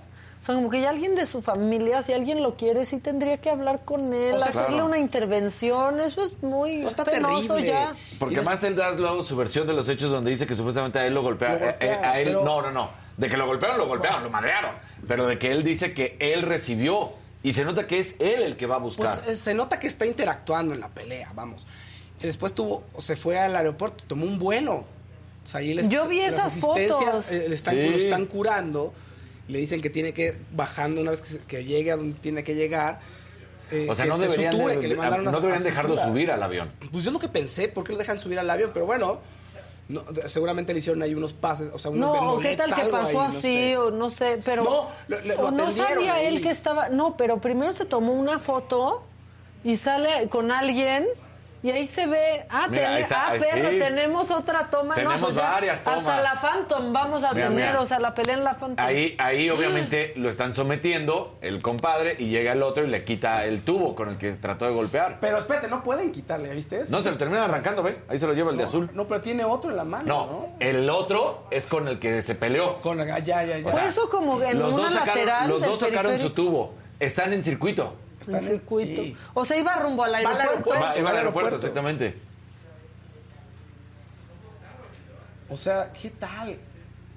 Entonces dices, ¿qué te pasa? Y él va en el coche rojo. Pues es que, mira, lo único que sé es que, porque ayer estaba en el chat de todos, ya sabes, burlándose, que él decía al tipo, traigo un BMW, te, tengo, No, te doy pero- mil pesos, pero ahí no se ve Ahí ningún no se ve BMW. ningún BMW. Bueno, pues tal vez él piensa que... O sea, es que yo sí creo que tiene algo. O, sea, es eh, muy preocupante. En el chat, por ahí de información pusieron eso y todos pues decías no puede ser. Y que sus declaraciones al tipo le decían, yo no te golpeé, ahí está mil pesos, yo traigo un BMW, ¿crees que voy a lastimar mi coche con tu porquería esa? Van tres, No. van tres peleas. O sea, una con una familia cuando chocó. Ah, bueno, tres peleas, sí, tres peleas Luego y las de cuando Carlos Trejo. le- bueno, sí, lo de Carlos Trejo Sí. que fue otra ridiculez, pero La familia, la, la- sí, la mujer y el Y esposo. también la de la lateral celular. que está así, y que esa sí se va de espaldas y ahí no lo golpean Ahí como es tal. otra, cuatro ya. O sea, la que está en una lateral, ¿se acuerdan? Que, que es donde se le Sí. quita la playera y todo, traía pantalón. No, esa es la que dice Maca. esa Ajá, Con una familia. Sí. y luego está la, La de su los casa. Supuestamente choques, los... ahora Sí, yo la- sí, yo les voy a decir, como alguien que tuvo un altercado, o sea, esta es de las cosas más ñeras que me ha pasado en la vida. Bueno, son muchas, pero tuve un desencuentro con Alfredo Adame cuando yo ¿En estaba serio? en un programa que se llamaba de, de Generaciones con Alan Thatcher. Es muy impactante porque puede ser realmente encantador. Él llegó y saludó y padrísimo. Todo un caballero. Y de pronto en el 3-2, cuando ya estábamos grabando, bastó una cosa para que se encendiera, ¿no? Pero aparte estábamos como bromeando todos ahí en Degeneraciones. Y bastó una cosa para que se encendiera, se enojara muchísimo y saliera del foro. Y después hizo unas declaraciones de, de- de- Pero ya no de te viejo lesbiano que dan risa. Ya no te acuerdas qué de un fue. señor loco. No, estábamos. Había pasado, les digo que es de lo más ñero. O sea, había pasado que se hizo viral una foto de su miembro. Ah, ya, No. güey, era esa época. Ajá, era esa época. O sea, Sí. ha sido. ha lo ido, acusaron de que eh, mini, mini. De mal en peor. O sea, ha sido como un declive. Y entonces algo dijimos, Alan y yo. O sea, como que hicimos un chiste. Y a mí me dijo, no, mira, y me enseñó la foto. ¿Y por Ah, qué un señor te tiene que estar enseñando la foto de su pene? Y dije, a mí no me enseñes eso. Mira, en y revísate ese lunar, porque tenía un lunar esa cosa. Y bastó para que se enojara y se fuera. Y después diera una serie de declaraciones que no creció nada, porque Alan y yo, y específicamente yo, porque se fue contra mí, este, que si era una andrógina furiosa, unas cosas de un Así señor en serio tonto, que no entiende nada, y yo no hice una sola declaración. Pero así pasa, llega y puede ser encantador y una persona muy, muy agradable y de pronto es otro. No, no. Pero sí está, está mal, ¿eh? No, pues muy mal, pero ya fue al hospital por eso y luego acaba de salir. es- o sea, en una de esas ahí, una noticia desafortunada la puedes tener en cualquier momento con él. De ¿Estás hecho, de se acuerdo? que Sí. lo que acabas de recordar del hospital todavía, hospital. todavía estaría en, en recuperación porque supuestamente le pusieron una malla, ¿no? Es lo que él dijo. eh, tuvieron que reconstruir aquí, la- o sea, tuvo una fractura ocular. Además, eh, estaba en tratamiento psicológico, según él, o sea, estaba llevando ya todo un proceso y pasa esto. O sea, que no tiene justificación, vamos. Sí, ojalá O sea- que alguien hablara con él y que tuviera la atención este, especializada que merece y no solo pues la atención de hacerse viral cada vez que hace una estupidez. Eh, Digo, es poco probable que alguien de la nada te ataque. O sea, él podría decir lo que sea, pero, pero de la nada salieron y lo atacaron. Está raro, pues. O sea, Te digo que lo que supuestamente decían en, en esto era que le- el tipo se baja a decirle, me golpeaste mi coche, y que él le dice, yo no golpeé nada, y que entonces él, él va con el tubo a golpear. Pero si te das cuenta, el que está yendo es Adame, realmente. Mira, ve, Sí. hasta ahí se le deja ir, y ahí ya extiende este tubo que se convierte más largo, Sí. que es como de los que tienen los policías, y ahí lo están, tu- Ahí ahí lo está están golpeando. Ahí lo están a golpeando. golpes ahí lo están golpeando y ya lo traen sometido. Y luego llega el, am- pues, el compañero de esta persona y le arrebata, le terminan arrebatando el, el tubo que él trae. Oigan, miren qué bonito mensaje de Abul Hassan. Que no me encuentre a Maca en la calle porque le pasa lo mismo. No te preocupes, Abul, no andamos por los mismos rumbos. Ah. No te preocupes, no te preocupes. No, no nos vamos a encontrar. No, está bien gacho, ¿eh? Está bien gacho, sí. En muchos. Y, y quién no, sabe a dónde se va. o sea, ahí tú ves. Y se va a subir. se va al rojo, pero dice. No, o sea, en el rojo se sube rojo, otro. Según yo, Al taxi. hay una camioneta Mazda que es a donde él se sube, atrasito. Y le da con el bastón. Ajá. Pero y no es un BMW, es un. SEAT. ¿no? Exacto. Pero, pero al SEAT se sube otro. Y se le tipo. sale la raya al pobre, coches, aparte sí, de todo. además. No, ya es todo muy humillante. Ya mejor la Mira, que sigue, por mira, favor, él se va a ir otra subir, nota. según yo, a una camioneta que está Ay, sí, atrás, a la taxi Mazda. no se sube a la Mazda, Ya. exacto. Ah, porque ya. ahí gira hacia la izquierda y Se ahí atrásito hay una camioneta. Pues sí, pero ya no hay que analizar tanto la misma estupidez, ya. Lamentable. O sea, Adame se pelea y se lo madrean, no importa cuándo vean este programa, eso está pasando. Bueno, noticias bonitas. Sí, por Noticias favor. bonitas. Oye, todo el mundo queremos romance de Shakira, pero ¿con quién? Con Alejandro Sanz. ¡Oh! Puro pretexto con Alejandro Sanz porque le puso un mensaje de su cumpleaños a Shakira. Y todo el mundo, ya anden, sí, por favor. Yo creo que sería una gran pareja, pero creo que tronarían a los dos meses. O sea, hicieron una colaboración. Yo siento que han 2005, sido súper todo, que ¿no? sean sí, súper así. Sí, sí, sí, sí. Pero por algo no pasó, por algo no pasó. Esto es, el AU fue cuando salió su- el, el tema con Bizarrap en enero, ¿no? En el 17 de enero. Y después, un par de días eh, posteriores, le pone otro que dice, de lunes a viernes tienes mi amor. Es así como de, ¿eh? ¿qué? ¿Qué? ¿Él estuvo casado?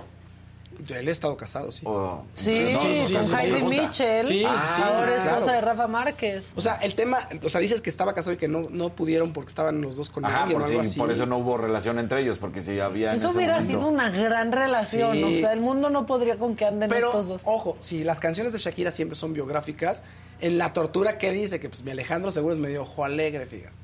Se me hace, se me hace. O sea, ahora ya le estás embarrando al pobre Alejandro. Ahora, me cae muy bien y me gustaría verlos, pero, pero no, no sé. Igual están mejor de amigos. A lo mejor amigos con derechos está muy bien. Bien. ¿No? Así no hay ningún problema, los dos disfrutan. Exacto, se la pasan increíble, oye. Oigan, en otros temas, recuerdan la película Viva México de Luis Estrada, ¿se acuerdan? Sí. está a punto de estrenarse. Y que luego no. Y que de pronto no. Bueno, ya tiene distribuidora, tres- va a llegar a 3.000 salas gracias a Sony Pictures. Y está genial, o sea, todos queremos ver la película. Tiene un par de situaciones ahí que me hacen pensar que, que va a ser difícil. Dura cerca, o sea, dura más de dos horas y media, es lo que estaban diciendo. Entonces ya es un poquito larga. Eso asusta, solo las películas de superhéroes te las aguantas tanto tiempo. La fecha de, de estreno va a ser en marzo. ¿Cómo? ¿Pero el presidente no es un superhéroe? No, no es cierto. No. La fecha de estreno va a ser en marzo y, eh, y un- y una semana antes van a estresar Shazam, una de superhéroes, y una cosa rarísima que se llama Oso Vicioso. No sé si han visto los pósters. No, eso sí, no. De una película de terror de un oso, de un oso que consume cocaína de- No, y, y yo- se vuelve loco y empieza a matar y Yo he atacar visto gente. que ahora Winnie Pooh es diabólico. Sí. Va a ser mal. Es que es que ya perdieron los derechos, ¿no? Y entonces Sí. pueden hacer distintas versiones de. Winnie Pooh porque ya pasaron 100 años. Sí, supuestamente en esa de Winnie Pooh, Christopher Robin deja a Winnie Pooh, a Piglet, a Tiger y a todos y se vuelven ferales porque están en el abandono. Y Sí. cuando regresa a ver los desconoce. y Pero son, como asesinos. humanos, ¿no? O sea, lo que viene en el póster, no que haya no, visto. no, no son humanos, o sea, son, en- O o sea, son los peluches de un tamaño Pero gigante. malotes, Ajá. que te Sí, sí, sí. matan. Sí. Winnie Pooh que te mata. De hecho, Es se supone que por eso están haciendo las live action. Para volver. Renovar eso. el- para renovar, para los, renovar los derechos. Los claro. derechos. Pero pues igual hay cosas que no van a poder solucionar con eso.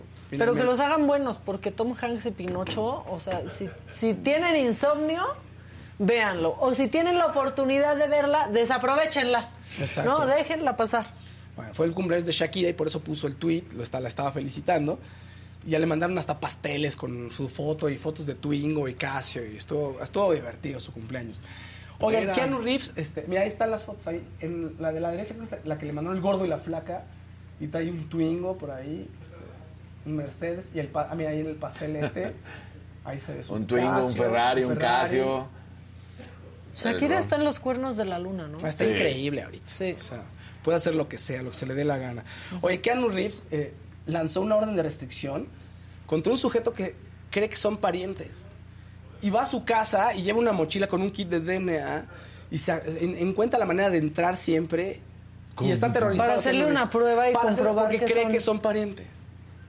horrible. Entonces ya lanzó un orden de restricción, ya la tuvo. Pero mira, son los- los- la cámara de video de seguridad donde está el Dios sujeto mío. ahí merodeando. Y yo, la sí casa se parece. Reeves. No, no es cierto. No, y bueno, Keanu Reeves. Además, ahorita Keanu está Reeves que es como de las personas más light Pues que sí. puede haber en el mundo de Hollywood. Oye, pero ¿no? en- allá en Estados Unidos, ya sí es que hay un alguien merodeando y si hay asesinatos horribles de No, gente que sí, se está claro. estoqueando. O sea, es, es horrible la inseguridad que se vive en ese sentido, ¿no? Entonces, bueno, Ken Reeves ya tiene una orden de restricción en, corta- en contra de este sujeto. John Wick también se va a estrenar ya próximamente, la 4, donde vamos a ver a Ken Reeves matando gente y golpeando gente. Es lo divertido de esa película, Ah, es, ¿no? es peliculón John Wick. Oye, y por último, a ver, ya el último round ayer eh, de Maxine contra Ana, Ana María Alvarado. ¿Quién Ana ganó? María Alvarado, eh, pues ayer estuvo interesante porque platicó con Verónica Gallardo en su programa, en su canal de YouTube, Ana María Alvarado. A quien andabas haciendo homenaje hace unos días, Faust. Ah, Sí, sí, sí, exactamente, exactamente.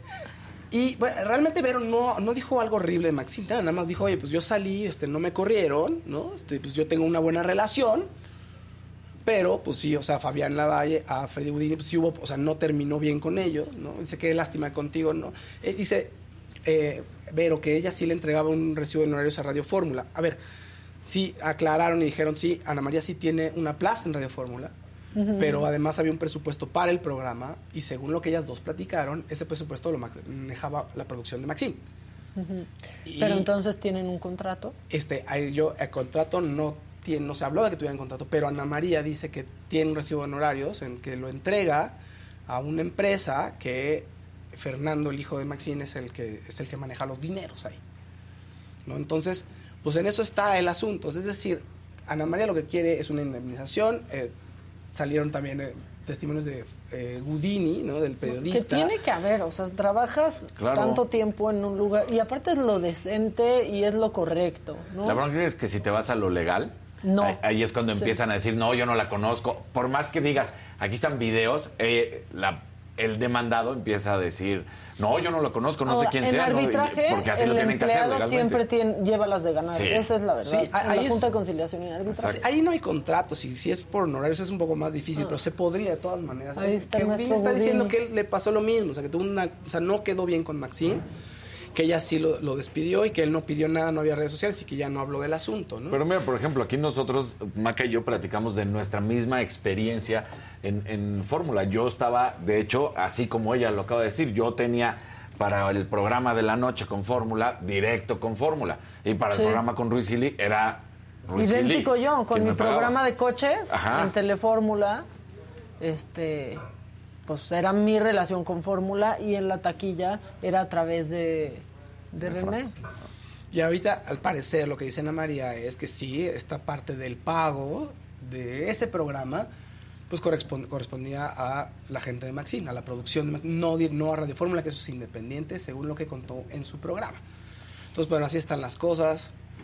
Y en- así, en teoría, pues tendría que responder Maxine algo distinto a lo que ha estado respondiendo, ¿no? Pero bueno, Y un abrazo al maestro Budini que mm, por ahí leí que su mamá está, Está muy enferma, malita. Lo enferma. leí en Twitter y te mando yo este un abrazo al maestro Budini. pues así las telenovelas de, de- de este, de este las día. Majo. telenovelas, hablando del maestro Budini, ¿cómo, ¿qué tal reseñaba las telenovelas? Sí. De una manera Muy, pero muy apasionada. Bueno, ok. Pues ¿Ya? bien, sí. Ah, que los deportes dicen, ah, un promo, pues un promo. ¿Un promo? ¿De qué? Otra, otra vez de, de la macanota. Pues Ah, hay bueno. un promo y es de la macanota, porque ¿qué creen? Es hoy a las 7 y es conmigo y me ven igual vestida que ayer porque lo grabé ayer. Y esta siguiente macanota es una demostración de que nunca es tarde para dejar los hábitos de antes y cambiarlos, pues por unos nuevecitos y más prácticos. Esto es lo más extraño. ¿A dónde vas? Señor Coco, llegamos a su destino. Permítame nada más abrir la puerta. Vamos a seguir con ejemplos de que todas, todos y todes podemos cambiar. Si no me creen, en serio, ¿cómo me explican esto? ¿Verdad de la, la tita? Sí. ¿Qué? Espero que sí sea real ese, ese video. Pero bueno, cambiar de hábitos y costumbres siempre es posible, pero tampoco es a fuerza.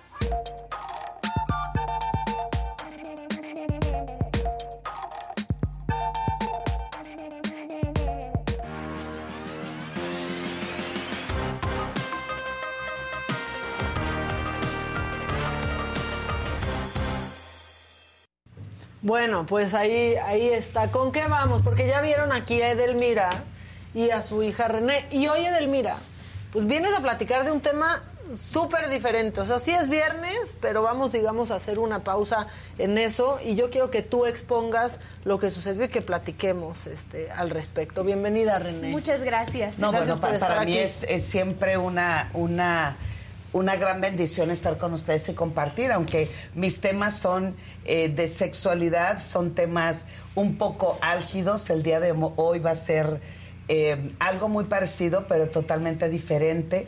Eh, para mí es importante venir a platicar la historia de mi hija. Ustedes saben que yo casi no ventilo mi vida personal, pero ha sido eh, dos meses bastante difíciles. En la condición, sobre todo, en la que vive eh, mi hija, que me encantaría que fuera ella quien, quien platique su historia de discriminación y de bullying.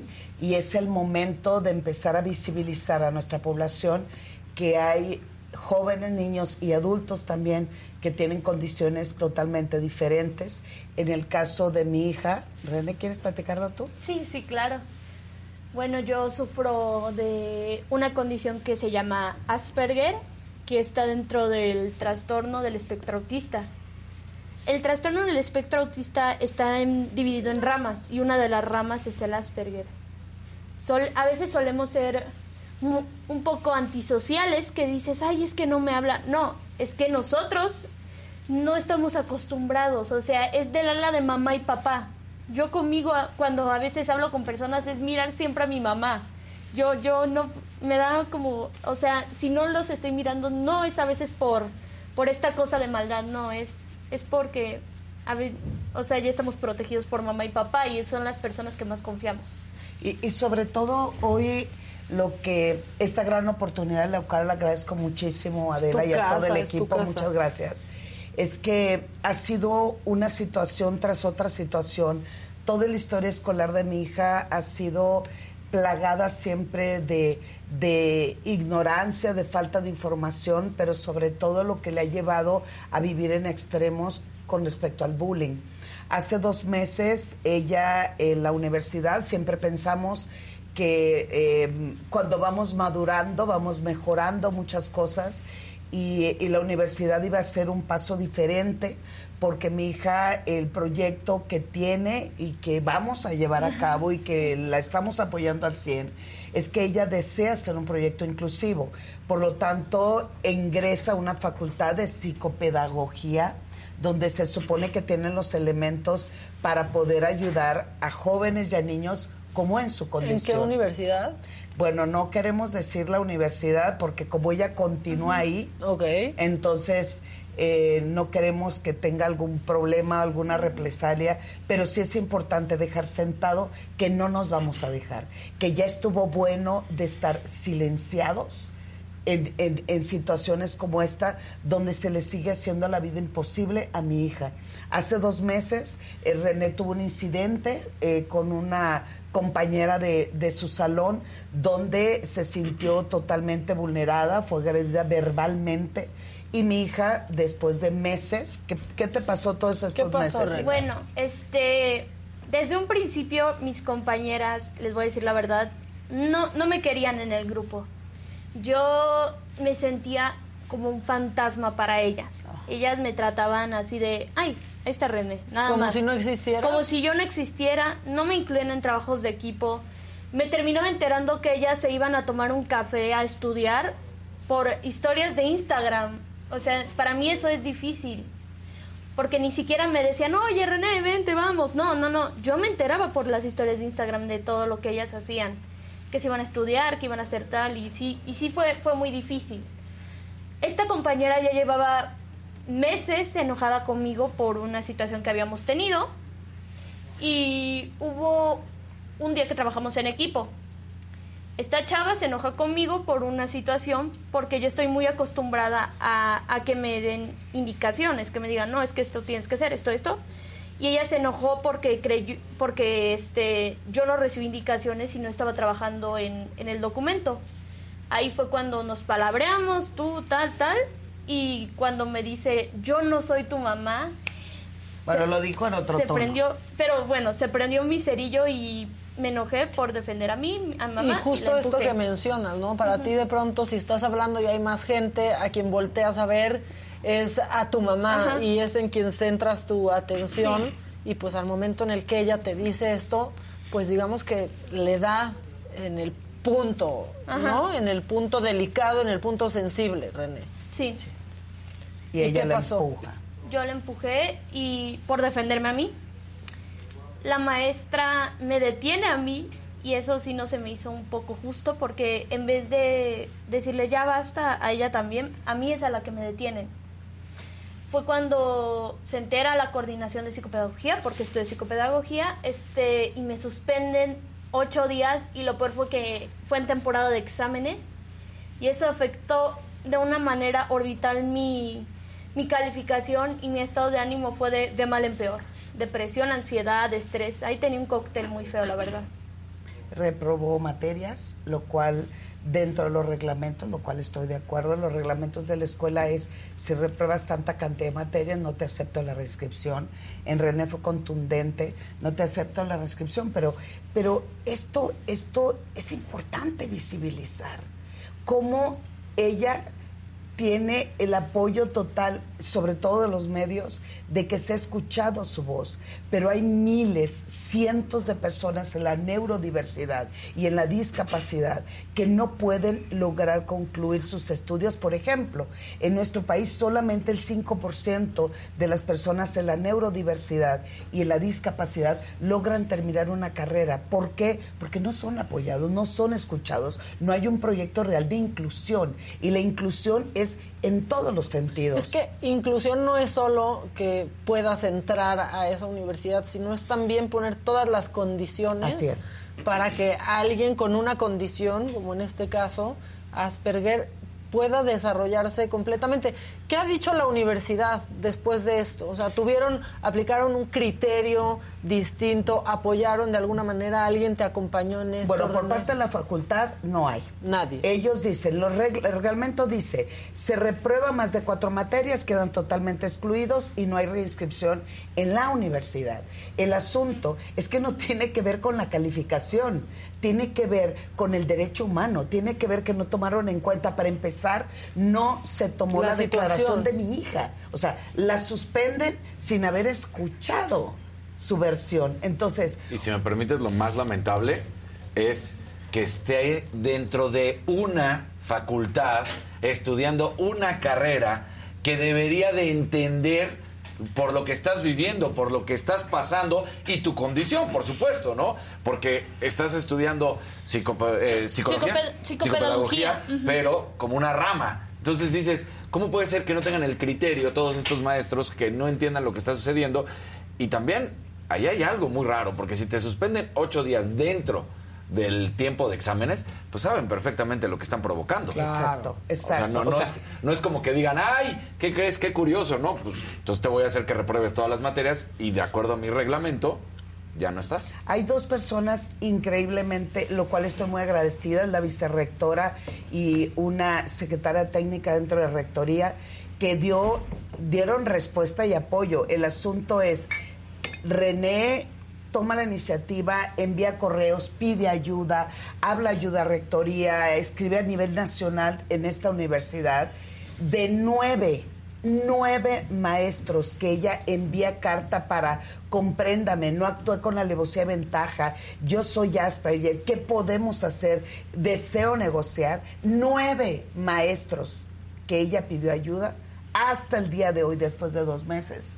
Solamente ha sido una persona quien le dijo, aquí estoy para ti, dentro de la facultad. Entonces, esto es importante visibilizar cómo nuestras instituciones siguen diciendo que tienen proyectos de inclusión para personas como mi hija y para otros miles, cientos de personas más, que lo que necesitamos es empatía es acompañamiento. No hay un proyecto inclusivo en muchos lugares y en muchos espacios.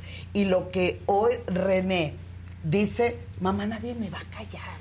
Para mí es importante qué quiere ella. Ella cuando me dice, mamá, amo la universidad, yo quiero continuar en la universidad, aún sabiendo que se va a encontrar con estas personas que no sensibilizaron, porque no reunieron las condiciones para proteger a la chica y para proteger a mi hija. No hubo el qué te pasó, René, qué, qué, qué fue lo que sucedió. No sabían con quién estaban tratando. O sea, básicamente no sabían qué, qué, qué pasaba ni de uno ni de otro lado. Sí, es justo lo que iba a decir, porque no, y algunos si no nos están poniendo tanta atención ahorita o si llegaron tarde y están con... A ver, pero es que ella, emp- ella empujó a su, a Sí. su compañera. Es nada más decirles un poco que esta universidad no tuvo una perspectiva, ¿no? De con quién estaba tratando una persona con una condición que había vivido, ¿no? Como pues un acoso o un maltrato, porque Así es. ignorar también es una forma de, ¿no? De maltrato psicológico y de discriminación.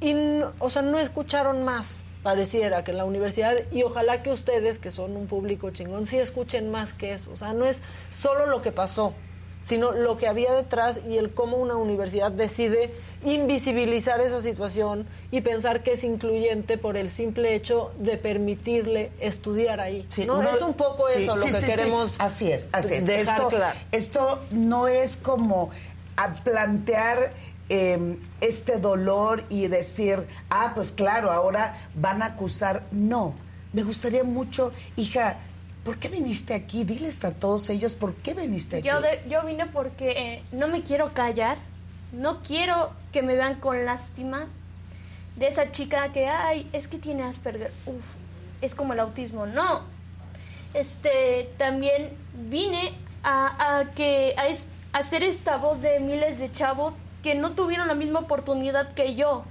que son callados y no saben qué, están, qué estamos haciendo con esto. O sea, aguantan vara. Y no, no debemos callarnos, debemos hablar. Yo quiero que conozcan a René, una chica sensible, este, que quiere terminar su carrera, que quiere graduarse y abrir su proyecto de, psico- de este, inclusión. Eso es. O sea, ¿dónde vamos a llegar? En un país donde no hay información, donde no se nos sensibiliza, donde vemos que transitamos y empezamos a etiquetar el loquito, el apático, la lunática, la- ¿no? Pero no O tenemos lo dejamos es que es súper rara, ¿no? Exacto, exacto. Y que quizás esta compañera pudiera no saber ni siquiera que Sí, tienes sí una sabían. condición, ¿o sí? No, ya sabían, todos, Yo, sabían. cuando entramos a la universidad, eh, lo primero que yo digo es, esto sucede con mis hijos porque ambos son Asperger. ¿Qué podemos hacer? Díganme en qué, en qué puedo apoyar. Trabajamos de esta manera. Ella hizo los, eh, el, el ingreso de como cualquier otro alumno, hizo su examen, el cual pasó, hizo eh, los estudios psicométricos, los pasó. Ella participa en un extraordinario proyecto de teatro, proyecto de líderes, ha fortalecido también el apoyo hacia comunidades. Bien importante lo que dices, es decir, la, la habilidad, las capacidades, lo tiene, pues. Sí. O sea, no hay ningún pretexto de que no es que, no, no, no, no, esto es un tema de discriminación, es un tema de, de no haber, de, de no saber cómo, cómo lidiar con, con una personalidad de este tipo. Sí, porque además están acostumbrados a que se acabó, reprobaron y se va. Yo le dije a ese directivo que sé que me está viendo y le dije, esto que tú me estás diciendo, que mi hija se va porque reprueba materias, le estás dando todo el poder únicamente a un número. Pero esto, ante la CONAPRED, ante derechos humanos, no es un número. Esto se llama discriminación y no hay algo que puedas hacer al respecto.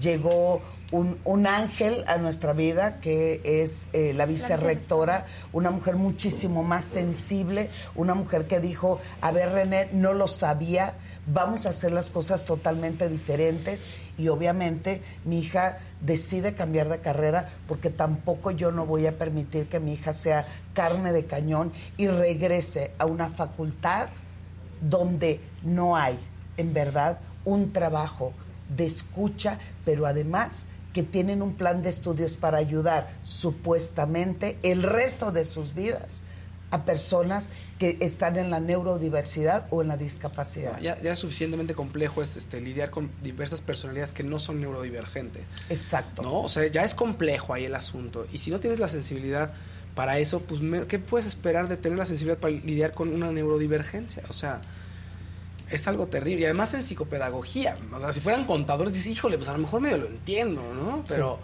psicopedagogía, no es más... Sí, porque además para ellos es muy difícil la interacción social, para ellos es muy difícil poder comprender algo que para ti normal es obvio, que tal vez yo te cierro el ojo, me comprendes, para ellos no. Entonces les cuesta muchísimo más trabajo acoplarse, le cuesta muchísimo más trabajo socializar, le cuesta muchísimo más trabajo las matemáticas y entre otras materias, y suficiente tienen para adolecer de todo esto como para que un grupo que no supo cómo llevar esta situación y lo que considero total y absolutamente injusto es que mi hija en ningún momento se le tomó una declaración. En ningún momento le preguntaron qué pasó, cómo estás. decir, hubo algún Sí, se quedaron con. de- es- fue el empujón. Exacto, y eso es violencia. Suspendida. Pero, y la maestra o, tam- o la niña, porque la maestra es la que detiene a René y dice el empujón. La, ¿Tu compañera dijo algo en algún momento? ¿Declaró algo? ¿A ella De- la escucharon? A mí me levantan un acta de violencia. ¿Cuál fue la respuesta de la chica? Aquí sí lo puedes decir. Nada, no fue nada. Yo, perdónenme, no fue, no me, no me ha pedido disculpas hasta hoy en día, no me hablan, me- yo las veo en los pasillos, me ignoran y cuchichean entre ellas. Para que se indignen más, y nuestro público también, vino mi psicoterapeuta para darles una explicación, para A ella. como que le estamos dando. ¿A tus compañeras? Sí, No la dejaron no entrar. la dejaron entrar. A la universidad. ¿Qué? No la dejaron entrar. Una. Y dos, mi hija dijo, ya estoy lista para regresar a la escuela. Y los directivos de la facultad dijeron, no puedes entrar al salón porque tu grupo todavía no está listo para recibirte. Entonces, son situaciones, discriminación ¿En qué tras discriminación. pasa esto? Y gracias a que hoy podemos visibilizarlo y decir, sigue pasando en las escuelas. Muchos de estos jóvenes que incluso de, tus, de sus propios padres no saben reconocerlo a tiempo. Mi hija tuvo el diagnóstico de Asperger hasta los 14 años. Anduvimos transitando entre psicólogos, terapeutas, paidopsiquiatras para saber qué era Llega lo que muy tarde el diagnóstico. llega muy en- tarde. En, Asperger porque puede ser o muy ligero o puede no Ajá, puede confundirse niveles. con otras con otras cosas y eso afecta también al desarrollo porque pues a más temprana Claro. no a más temprano diagnóstico pues mayor posibilidad de desarrollo Así Aquí, es. aquí hay un par de dudas en el chat que creo que, digo, no voy a leer el comentario, No, no. es un poco f- muy fuera de lugar, pero, pero el tema aquí es, la suspenden por una situación que tiene que ver con, con, la, con niveles cognitivos, con un tra- o sea, una situación de relaciones interpersonales.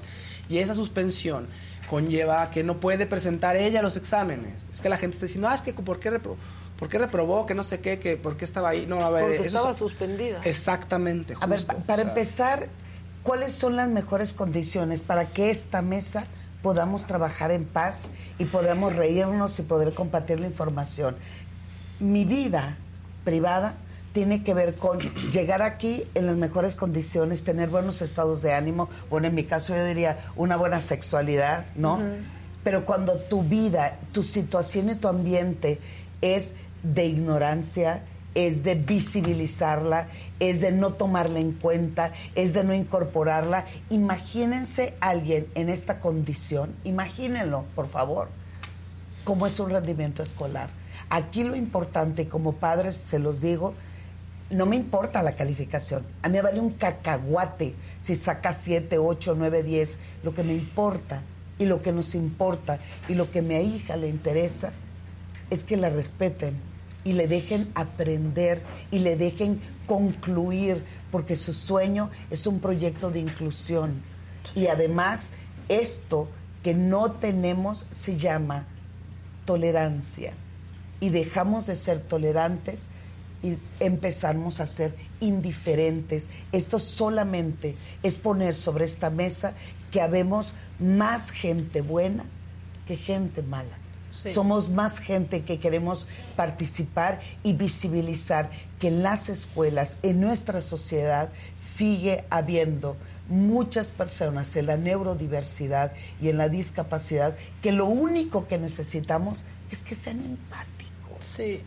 Pues muchas gracias por venir a las 12 del Mira René y también decirle a la gente eh, que le cuesta trabajo entender esto, que creo que están pensando desde su realidad, este, desde Claro. su humanidad en donde pues eres dueño de tus reacciones. Claro. Y sabes qué pasa cuando empujas a alguien y puedes completamente controlar tu temperamento para no empujar a alguien. Alguien que vive dentro del espectro no puede controlar eso. Y hay detonantes. Y de esto créanme que les puedo hablar. Hay que juzgarlo desde ahí. Sí. No lo juzguen desde ustedes que están en completo control de su cuerpo y de su mente. Es muy diferente. Sí, porque en su, en, en su, en su espectro y en su trastorno no existe la alevosía, no existe la ventaja, no existe la violencia. Ellos actúan ante una respuesta y ante un, un estímulo que en Ni ese momento piensas le en da- las consecuencias. Exacto, ojo. Y, yo- y, y les, y les repito, esto no es para hablar de un hecho en sí.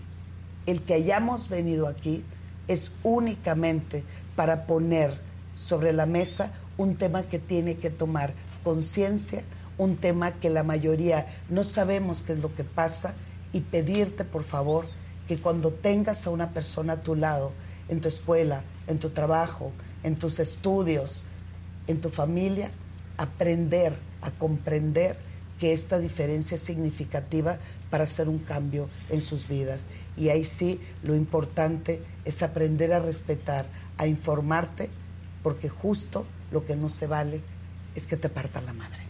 Pues sí.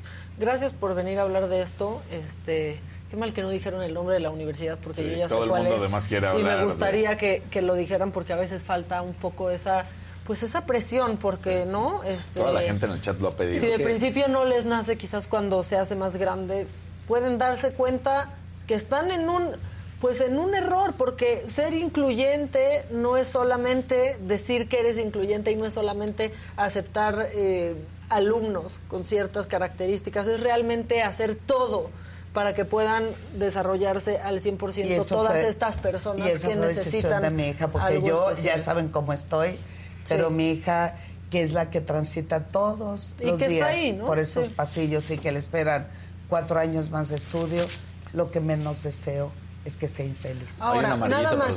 Sí, de Brenda. léelo y antes nada más decir, la universidad estaba completamente enterada de las condiciones exactas de Del- tu hija claro. a la hora del ingreso. Sí. Solamente Sí, es para- eso, para la gente del para, chat, sí. para la gente del chat que puede eh, Sí. tener dudas. Y de verdad, eh, cuando juzguemos esto, hay que abrir un poquito nuestra mente, averiguar y así este pues juzgar y opinar. Dale. Sí, Brenda Hernández, René, eres una mujer admirable y valiente al hablar del tema y alzar la voz. Felicidades a tu mami por la educación y el acompañamiento que te ha dado. Mucho éxito. Pues muchas gracias. Estamos con ustedes siempre.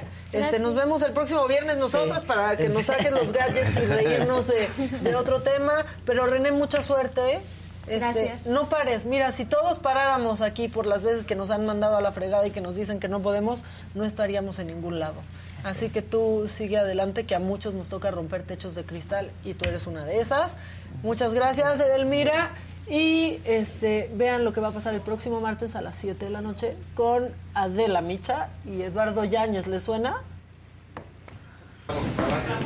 Ahora sí. Ahora sí, chica. ¿Cómo estás? Siempre. Siempre. Igual. Me ¿Cómo fascina te va? verte. A mí también, te extraño. sí, hemos andado. uf. Yo solo yo sé quién ha sido mi pareja y quién no ha sido mi pareja. ¿Y quién ha sido el más grande amor de tu vida? Murió tu mamá hace Yo muy hace- poco, ¿verdad? Hace ¿Dos años? Dos años y medio más o menos. Dos años, Dos sí, años. claro, hablamos. Por enero, ¿no? Sí. ¿Fue qué? Febrero, de Febrero. hace dos Ah, años. bueno. Sí, porque yo te hablé, yo te escribí. Sí, sí, sí. Sí, mi mamá ya. Ya, es- tienes razón. Sí. Pero, ¿y cómo lo, cómo, cómo fue ese momento? Porque tú eres muy cercano a tu jefa. Fíjate que. ¿El público te quiere o el Sí. público, pues ya también dice, No, se no. la pasa madreando y se la no, pasa bueno, hay peleando? uno que otro estúpido ahí en las redes sociales. Ah, ok. Que subes una foto de algo o promocionando tu trabajo y dicen, ah, cuidado, que ahí viene el de la cachetada.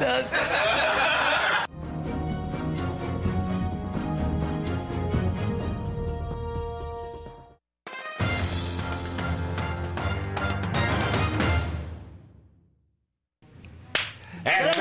¡Eso! Espérame, es que estaba aquí terminando de ver. Bueno, primero pónganle like. Por favor, es momento de que su dedito recorra la pantalla de su celular, de su tableta, de la computadora y le pongan like. Si están en el celular, les vamos a volver a poner cómo se hace de- en, la, en la televisión, porque ahí es el momento en el que nos agradecen y nosotros somos más felices, así que pónganle like, no les quita nada. Vamos a arrancar con un notón, pero notón. Ándale. pues. De esos, de esos que, que nos da gran felicidad, sin duda alguna. Ah. Tiene que ver con el deporte. No es de los que te enojas, no es notón de No, los que no, te no, enojas. este- No, porque ya nos encabronamos aquí. Este, nosotros ahora, o sea, el chat se enoja con nosotros, pero ahora nosotros nos enojamos tantito Sí. con el chat. Ajá, sí, la verdad, sea, La sí verdad sí hay que decirle Sí, eso, oiga. porque está ¿Qué, qué pasó ahí? Les falta- está bien feo. Necesitamos un chorro de empatía, entender las condiciones de cada persona. A ver, si uno le cuesta trabajo controlarse, Sí. o sea, en una neuro- neurodivergencia es otra cosa, el mundo es diferente. Sí, ¿eh? hablan O sea, del control desde su realidad y no Exactamente, pueden y ver piensan, lo que pasa sí. en una persona neurodivergente. Por favor, investiguen eso porque eso ha causado mucho, pero mucho dolor. Exactamente. Bueno, eh, me da mucha alegría porque además es de alguien que pues es un tema personal, una, una mujer que le ha dado tanto cambio y tantas alegrías a tantas personas, que se ha convertido en una ratita, que me lleva al lado de ¿Quién ella como es? otra ¿Quién es? ratita. ¿Quién es? Estamos hablando de una joven líder de nuestro país. Ah, Ay, qué bien. payaso. Ya. No, bueno. Majita Carriedo. Oigan, gracias líderes mexicanos. Pídanme una foto a la próxima, más actual. Este, Sí tiene que ver con el deporte, el automovilismo. No, de más no resistencia, güey. Más bien de También resistencia. ese. Oigan, gracias, Mírenla nada líderes más, mexicanos. ahí este, está. Pues ya invítenme a su comida, que nunca me invitan, a la Ya. de los líderes. No, Nuestra joven líder no, mexicana. gracias, que siempre me tiran muy buena onda los líderes mexicanos. Portada, que, que te den portada. Exacto. Ahí está, No, bien, me inviten a la Maquita. comida, gracias. Aunque se enojen, pero es que está padre, porque miren, no les paso desapercibida. O me aman o me odian, pero Sí. me conocen. Ahí está, ahí está. Bueno. ¿Vieron bien el tweet? ¿O se los gracias también. No, gracias también a Adela siempre por todo. Eso. Ya, Bueno, ya. me dio pena. Sí, ya vi. Ah, hasta- Sí, exacto. Sí, bueno, otro tema, ¿no? Bueno, ayer traíamos el tiempo encima, como se dieron cuenta, pero se hace oficial entonces el retiro de Tom Brady. De hecho, Tom Brady ya dijo hoy, hoy puso un tweet. Pues ya que estoy retirado, voy a ver 80 for Brady. Para, pues, para enterarme de cómo está esta, esta cuestión de estas mujeres que hablan de los 80 años, que tienen 80 años al parecer y que están viendo a Tom Brady todas enfundadas con el jersey de Brady de los Patriotas y ven su carrera. Entonces, bueno, pues ahí está eh, esto que, que estamos platicando. Pero nada más, no dejemos atrás eh, dos datitos curiosos y datos importantes que deja. Primero, se retira por primera ocasión el primero de febrero de 2022. Se retira por segunda ocasión el primero de febrero de 2023. Es el jugador con más anillos de Super Bowl en la historia. Tiene siete Super Bowls. Hay que decirlo, uno de ellos con los Bucaneros de Tampa Bay. El resto, sí, sale una foto así, justamente. Eh, podrán decir, si hablamos de resultados, es el más ganador de la historia. Ahí no hay manera de decir que no, que es el mejor. A mí no se me hace el mejor de la historia. A mí no. Porque En su cara. carrera tiene dos estrellitas, ahí puntitos negros que no me encantan y por eso lo digo.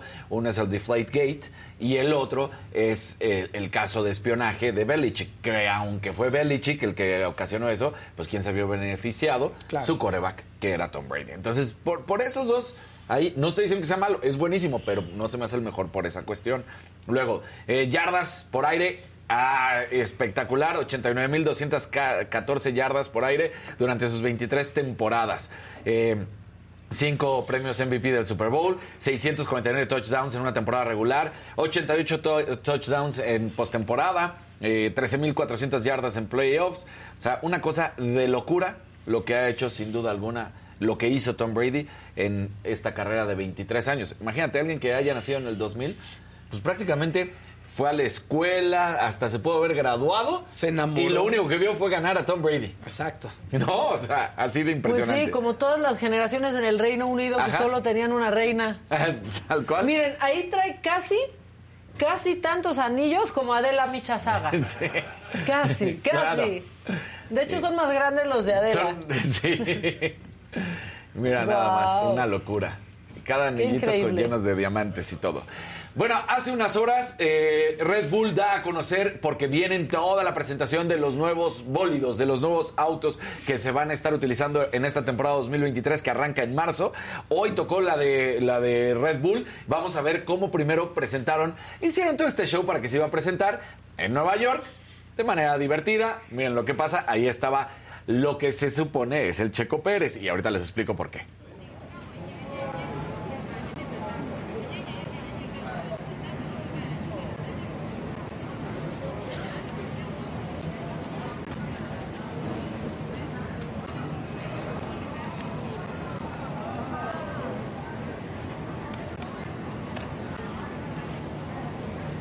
La oficial de tránsito le pone la multa por Sí. mal estacionarse. ¿Y por qué se supone que es Checo Pérez cuando agacha la cabeza? Está la bandera en el casco, es el casco del Checo Pérez. Entonces, no quiere decir que sea el Checo Pérez ese esa persona que Pero, está ahí, pero sí. te hace Una refer un guiño. un guiño, Exactamente, a que es Checo Pérez el que ahí estaba manejando su automóvil. Entonces, el equipo, el equipo dirigido por, por Chris Horner ya dio a conocer el automóvil. Se dio hace unas horas. Aquí tenemos las imágenes del nuevo coche, cómo va a ser para esta temporada 2023. Ahí está la parte frontal y ahora vamos a tener la parte lateral. Y lo que dan a conocer también, que ya es muy importante, ¿se acuerdan, eh, Maquita Fausto, que ya se había terminado su relación con Honda? Bueno, pues regresa Ford Racing. Entonces, a partir, faltan unos años, pero a partir de 2026, quien se va a encargar de todo lo que tenga que ver con el motor y, y etc. por parte de Red Bull es Ford. Y tenemos también Hoy va a estar bien atarantado el motor. tenemos la presentación de cómo se hace este video de Ford. Ahí sí vamos a ver a Checo Pérez, también vamos a ver a Max Verstappen.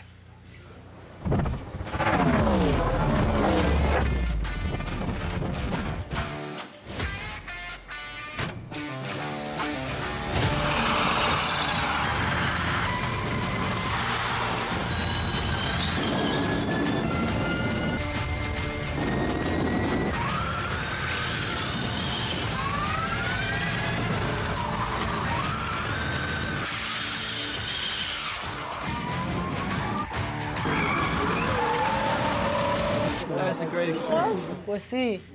O sea que ahí, ahí está. Para los deportivos, sí, sí, sí. Sí, sí, sí. Pero Ese, ese era de rally, obviamente, pero bueno, ahí, ahí te habla entonces de esta nueva relación que van a tener.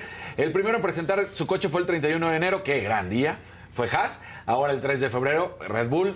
Hasta el 6 va Williams, Alfa Romeo el 7 de febrero y así nos vamos hasta el 16 de febrero. Mercedes, eh, Ferrari el 14, Mercedes el 15, Alpine el 16 de febrero. Todo esto a prácticamente unos cuantos días, a un mes estamos de que arranque la Fórmula 1 en Bahrein el próximo 3 de marzo. Una noticia de estas que también te pone a pensar y que veamos que se tiene que manejar la información de manera, eh, pues siempre con cuidado. Cautelosa, Cautelosa. con cautela. Dani. Exactamente. Recordemos a Mason Greenwood, se acordarán de este delantero del Manchester United, jovencito, 21 años, que hace un año prácticamente había sido denunciado por su novia por agresión física. No, se separó, lo separaron inmediatamente del Manchester United. Duró un año su juicio. Y, hasta- y, bueno, en ese momento fue, fue separado de Nike, lo dejaron de patrocinar, eh, perdió el sueldo del Manchester United, aunque seguía ligado al equipo, no percibía sueldo. Entonces estaba completamente separado del Manchester United. Ayer, la Crown Prosecution Service, la CPS, da a conocer en un comunicado que los cargos que también incluían control y comportamiento cohesivo fueron suspendidos. Esto, dicen, es una combinación del retiro de testigos clave y nuevo material que se dio a conocer significó que ya no hay un prospecto real de convicción. En estas circunstancias estábamos bajo obligación de detener el caso.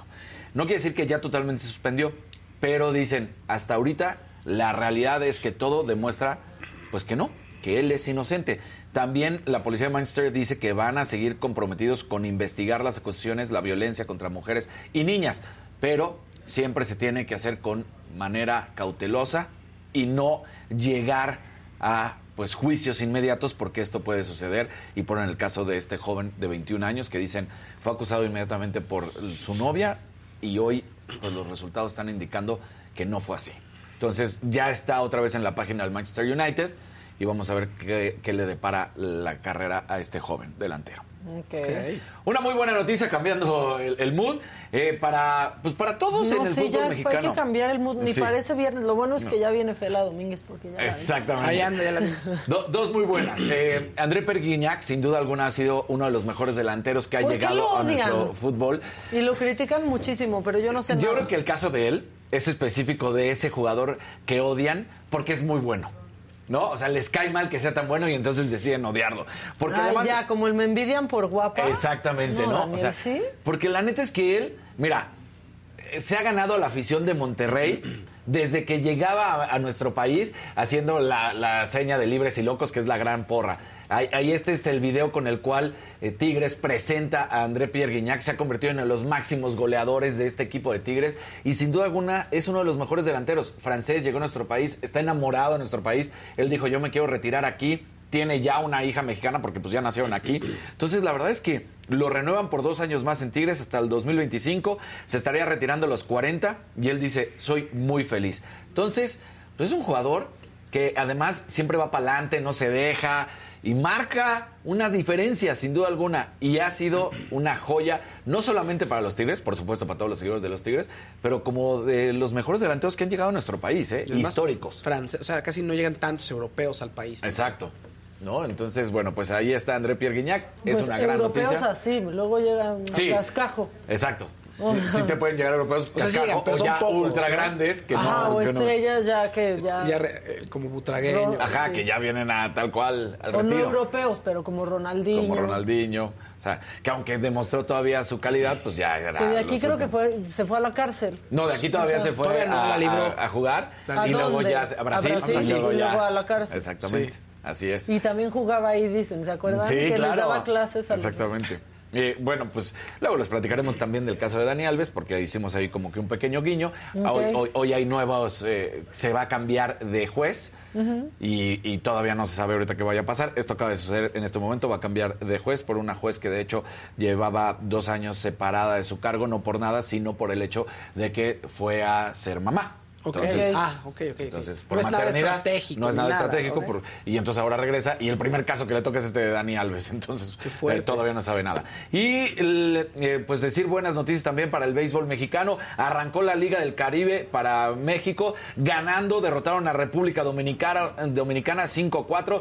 L- Los mochis, ya sabemos, los cañeros de los mochis que representan a México, derrotan a los Tigros de Licey de República Dominicana. Hoy hay otro partido, van a enfrentar a los Wildcats de Curazao. Así que Esperemos que mantengan el buen camino los mexicanos. Arrancaron con victoria y eso siempre es importante. Ante 40 mil espectadores fue este partido. Hablando del deporte nacional para que no se enoje el presidente. Para que vean, para que vean, ¿eh? Bueno, ya, yo dije que ya llegó, está aquí Fela Domínguez, cantante, actriz Uf. de otro planeta. Sí. Cuando la escuchan cantar se dan cuenta por qué lo digo. Pero va a tener un lunario, es el 2 de marzo, eh, con su tour Con Todo y Caos. Fela cerró el 2022 con el disco Holidays, a dueto con Kalimba, imagínense esa brutalidad. Sí. Y también pues estuvo con la única internacional Sonora Santanea, Santanera, perdón, José el Soñador, bienvenida, Fela. Qué gusto verte. Igualmente, siempre es un gusto verte, porfa, Gracias. pásale, pásale. No, ya tenemos, ya tenemos. Ya tenemos, hola. Dani López Casarín. Fausto. Ponce. Igualmente. Hola, hola. ¿Qué tal? ¿Cómo estás, Fela? Bien, Bienvenida. gracias. Qué bueno que vienes. Tenía muchas ganas de venir a este programa. ¿De verdad? mucho tiempo. Sí, sí, sí. ¿Sí? ¿Y te Te decepcionaste que no está Adela? Para Ajá, nada. Perfecto. Yo yo déjame Me decían, va a estar Maca y yo. Por supuesto que va a estar Maca. No, y yo Sí, dije, sí, ¿cómo sí. va a estar, Fela? ¿Qué es esto? ¿Navidad? Oye, pues bienvenida, qué padre tenerte aquí. Pero aparte, ¿alguien la vio de aquí en José el Soñador, a Fela? No. No. ¿No, fueron a José? No. No. Estuvo, Qué estuvo increíble. locura. Sí, fue un musical Sí. eh, que fue hecho por Alex Go. Eh, pero fue una bestialidad, una, brutal, una brutalidad y tener la oportunidad de haber estado en una producción tan grande, porque tú lo viste, al final fue Sí, algo enorme. nuevo, fue teatro, pero al final hecho con esta producción de show. De un concierto. un Exacto, concierto. y Alex que siempre tira la casa por la ventana en todo lo que hace, fue una, una belleza, aparte compartir con grandes como lo fue Carlos, que tuvo la oportunidad de protagonizarlo, y después Kalimba, entonces fue algo increíble. Sí, yo la vi justo con los dos. Entonces Ok. era increíble, pero en el estreno un día platiqué con Fela y me decía, es que desperté sin voz. Sí, Me Dios. dijo, ya. desperté No, sin no, voz. no, Me- no. O sea, ese día estaba afónica, yo eso no- lo supe el día del después, estreno. el día del ¿Cómo estreno. crees? Del estreno a prensa. ¿Qué hiciste? Y si alguien se Nada. llevó una ovación de pie ese día, fue Fela. Y aparte con la narradora ahí, con María del Sol, que, o sea, Dios. qué impresión. No, no, ¿no? porque aparte es un personaje que de 22 canciones cantas 18, prácticamente Sí, todo el todo. musical. Entonces siempre el estreno a prensa de una obra de teatro, sabes que va literal toda la prensa, mucha Te personalidad. van a juzgar. Completamente, esta es la palabra. Te van a juzgar si hay un error, Sí. se va a hacer catastrófico. Hagas lo Entonces, que hagas, doctor. yo me levanto y lo primero que hago siempre es y dije, Dios, no tengo voz, pero aparte dolor. Ah. Le hablo a mi foniatra, tuve que ir con ella a las 7 de la mañana de ese día y ya me inyectó varias Uf. cosas porque sí trae una inflamación. Ahora, también se lo adjudico a que son muchas horas de ensayo, cansancio, entonces llega un punto en que el cuerpo dice...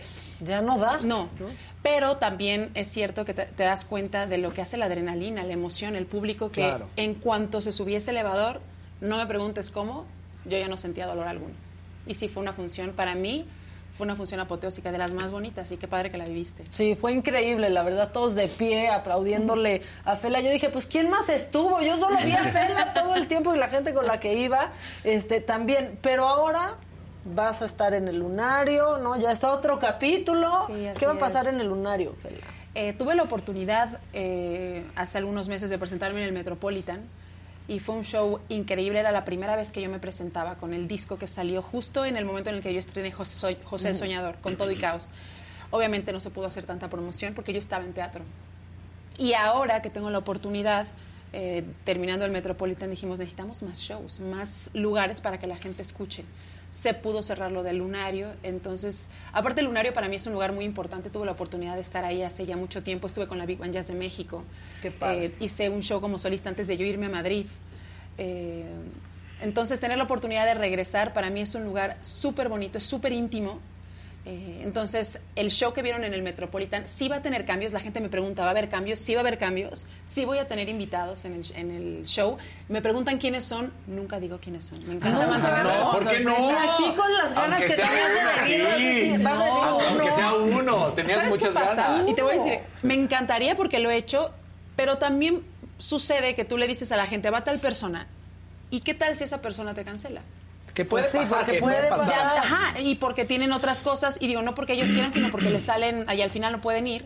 Y la gente al final se puede decepcionar y a lo mejor pues, esa persona en realidad quería ver a quería Kalimba. ver a Kalimba. Y luego, Claro. para no ¿Va generar a ese tipo de Kalimba? Exacto, así como que va a ir Kalimba y ya no va a ir. Kalimba. Ah, bueno. No, pero es, es, es complicado. Entonces también me, me encanta manejarlo como sorpresa Ok. para que la gente en realidad a la hora de sentarse no tenga idea de qué va a suceder y pueda disfrutar de un show. Tenemos pensado, eh, la primera vez que voy a tener a lo mejor un abridor, tengo muchas ganas, hay una persona que admiro muchísimo, que tiene un talento increíble y me encantaría poderla... Ah, ya dije que es mujer, ya. Sí, Poderla, poderla. poderle Ya hace teatro musical, no, No, de hecho no. Entonces, me encantaría tener la oportunidad de, de que comparta conmigo en el show. Estamos viendo esas cosas, todavía falta un mes. Mm. Los boletos ya están a la venta en Ticketmaster. Yo estoy posteando constantemente el link, porque a veces creo que es más fácil cuando lo- te metes a la página de Instagram de Sí. alguien Y ves el link en grande. Claro, claro, claro. ¿Sabes? A irte a la página, yo lo he hecho. Entonces, cuando veo el link, digo, bueno, de una vez. Entonces, siempre está posteado. Va a ser un show súper bonito. La gente que me conoce sabe que eh, mi familia es parte de mi banda. O sea, entonces mi papá es el director musical, mis Ah, hermanas son las Son coristas. talentosísimos. Todo. Es una familia musical, Sí. es una familia musical. Entonces, vale la pena de- demasiado. Son los primeros shows que estoy dando con mi disco, con mi proyecto como solista. Entonces, me encantaría que la gente me acompañara en ese día. Pero aparte el lunario tiene otra onda, ¿no? Sí, o sea, sí. Metropolitan y esos lugares, pero el lunario es como súper chiquito, como Es íntimo, íntimo. Aparte. Es la muy- madera hace que suene increíble, ¿no? De acuerdo. Es muy, es muy, muy sabroso estar en el lunar, la verdad, ¿no? Eres un Sí. tío, Fausto. Sí, sí, Pero, sí, pero sí, yo, sí, soy, sí, yo soy sí. muy de usar Soy muy de usar sabroso. Y ¿Verdad de- que sí, sí? sí, sí. Siempre me dicen, estás usando palabras de tía. Le digo, sí, me- o sea, yo so- me siento... Soy una sí es, tía. soy Sí, una tía. no. Sí, Pero yo para sí. mí, exacto, esa es la palabra. Es muy sabroso, es rico porque tener esta intimidad con tu público, la acústica es una, un Sí. factor súper Se importante. escucha increíble, se ve. Te da Sí. una cercanía con el artista. Y todo el mundo ve. Si compras boleto hasta atrás, vas a ver porque en realidad el lugar es pequeño. Sí. Entonces también, por más que traigas el mismo show, que no va a ser el caso, o sea, van a haber cambios, pero por más que traigas el mismo show, la esencia es distinta. Yo soy fan de los shows en vivo. No, Sí, a mí me Y encanta. sí. además, y además como está dispo- eh, el- dispuesto el escenario, al final siempre te puedes acercar al artista. Eso está bien bonito. O se baja luego el artista, porque Claro. si es un espacio, y aparte saben que ya hablando Dilo, de que tú, somos un tíos, espacio- no, sab- sabroso, pero hablando de que somos tíos, a mí me encanta que la mesa, pero puedes estar comiendo algo, no estás ahí parada en un lugar, o sea, yo sí Eso ya es soy una persona yo- muy mayor, o sea, ¿no? De un somos de la edad. Sí. Somos de la edad. Sí, ¿cuántos años tienes tú? Yo, Voy a cumplir en abril 30 y- 34, 35. yo tengo 36. Trein- Ah, de, la edad. Son Pues ahí estamos, ahí estamos, ahí, la estamos. llevamos. Pero es- eso es importante. En el lunario hay veces que hay shows donde no hay em, mesas, que todo el mundo está parado. En este formato donde yo me voy a presentar justo son mesas, entonces tú puedes estar cenando, pides la copa y estás tu viendo el show. Sí. Tu Tu cuba, mi tu paloma, mi tu paloma, mi tu paloma de también. Tu frangélico. Pides un frangélico. Y ves el show. Claro. Y es El increíble. El Qué padre. Oye, Pero sí. y si es muy valiente, ¿no? De pronto lanzarte y hacer shows así, porque o sea, es un deporte extremo, lo caro que sale, hacer que la gente sí vaya. Acabas de decirla, eh, yo creo que la descripción perfecta. Creo que aventarte hoy en día con tu proyecto como solista es un deporte extremo. Porque mucha gente puede decir, hay tantas plataformas, es más sencillo, pero no lo es. Hay tantas cosas sucediendo al mismo tiempo que tener la oportunidad de que la gente se sienta a escuchar tu disco y diga, me gusta o no me gusta, eso es lo difícil. No que les guste o no, que se sienten a escucharlo. Sí, que lo A- descubran, a propuestas ¿no? nuevas, Sí. exacto. Entonces, eh, es complicado porque aparte vengo de, de hacer mucho teatro musical y al final me ha ido muy bien en el teatro musical, me he formado un camino eh, y de repente salirte y hacer tu proyecto como solista es, bueno, pero ¿cuándo vas a hacer musicales? Entonces, eh, claro. a la Porque gente yo sí te por quiero ahora preguntar, no. no. creas que no. ¿Sí? ¿Cuándo vas a hacer musicales? Pero... Pero hay cierto, es que hay Ay, cierto grado como sí. no vuelves a empezar, pero sí es diferente. Tienes que reaprender De cero, cosas. lo No, acabas como- de decir, es otro medio, aunque estés cantando, Sí. pero es otro público Sí. y al final es empezar de cero, es un medio desconocido y es aventarte y a lo mejor no va a funcionar al principio y tienes que estar una y otra vez y siempre tengo muy claro que no es una carrera de a ver quién llega primero. No es velocidad, es resistencia, aguantar y de, de repente que veas que no se llena tu show y de repente que tienes que estar haciendo más publicidad para que la gente te escuche.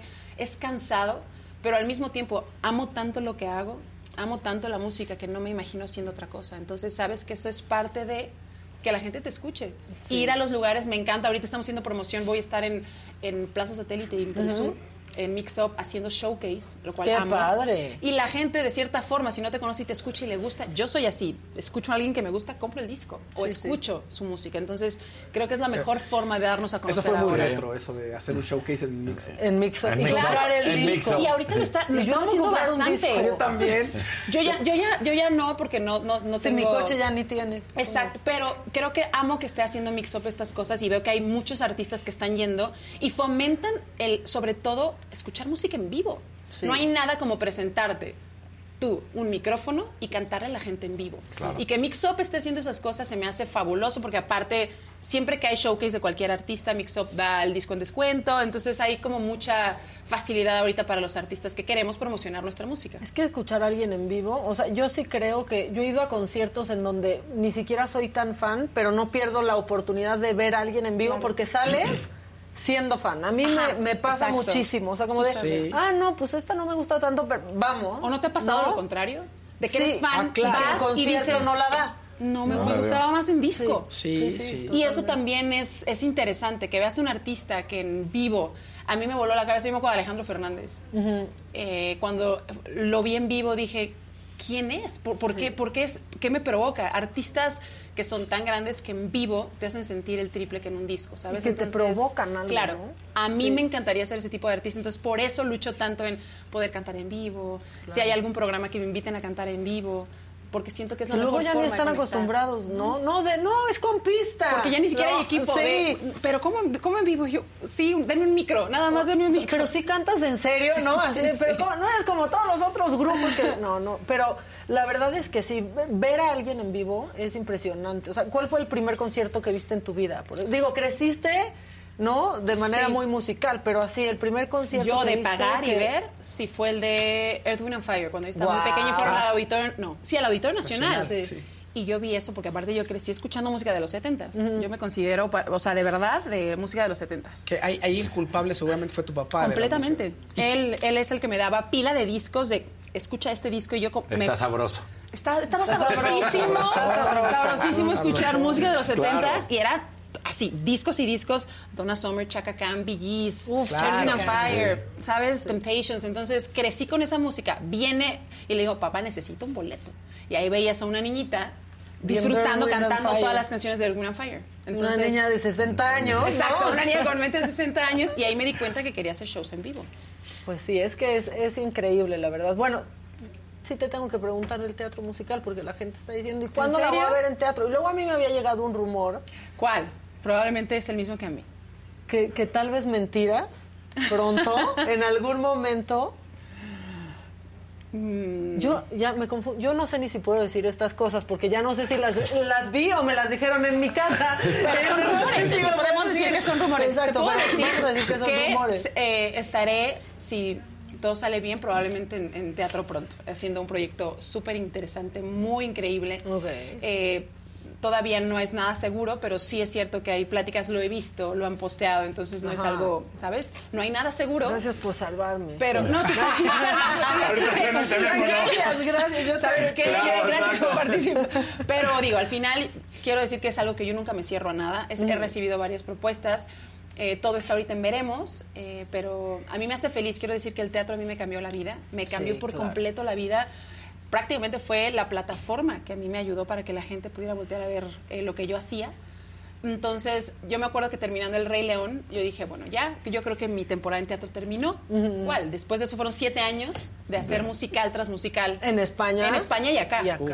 Entonces, me di cuenta que el teatro va a formar parte de mi vida para siempre. Y como artistas, como cantantes, de verdad, el teatro musical te cambia, te transforma. A mí me hizo una mujer disciplinada. Es que qué bárbaro, qué disciplina es. Bueno, ¿verdad? tú- o sea, tú lo sabes, el Sí. teatro es tienes que bailar, cantar y actuar al mismo tiempo. Si alguna no la haces mejor que la, la Claro. haces peor que tienes que prepararte y estar y es mucha disciplina. Y se ha Entonces- profesionalizado en México, la verdad es de que de una de manera... Y hay mucho talento. Sí, muchísimo. Cada que yo estoy en una compañía, veo a mi alrededor y el- la gente con la que tengo la oportunidad de trabajar me vuela la cabeza. Entonces, para mí siempre es un- una manera de aprender. Entonces, me encantaría hacer teatro en algún punto de mi vida, en algún proyecto específico. Por supuesto, no estoy cerrada. No hay nada seguro todavía, pero toda la gente que pregunta que también me han escrito en redes, ¿vas a regresar al teatro?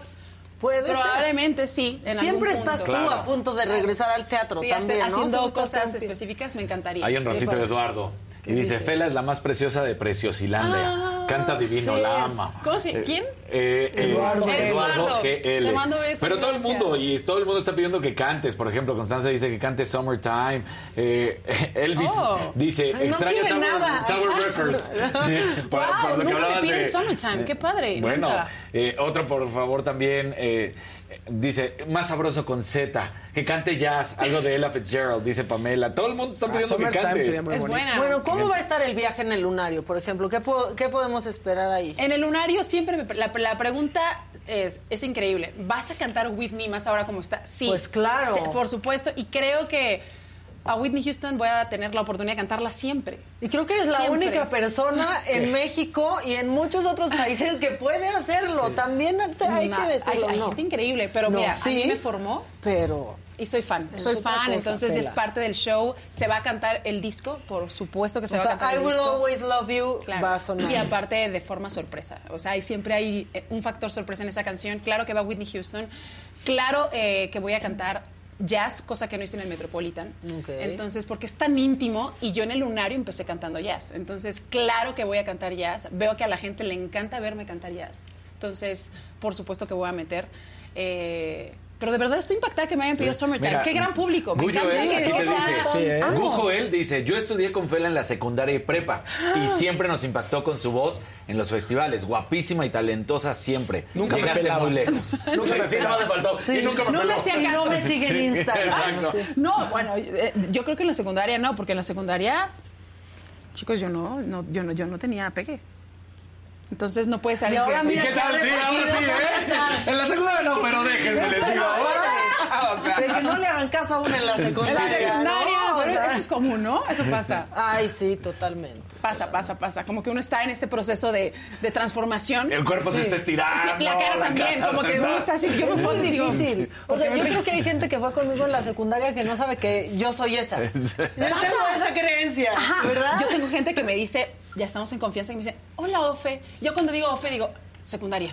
Me. Digo, no, no, no. Ya, ansiedad. Porque me llamo Felia. Claro, ¿Sabes? Pero no me dicen, yo desde siempre me dicen Fela, desde que yo era bebé. Entonces, o Fe, yo digo secundaria. No.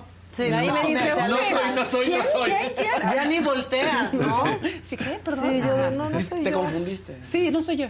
Oye, sí, pues sí. está padrísimo. La gente está súper enganchada, este, para bien, porque luego se nos enganchan para más. ¿Ha pasado? ¿Ha pasado? Uy, Gracias. no, Fela, No, tienes bueno, tiempo, no, danos bueno. terapia.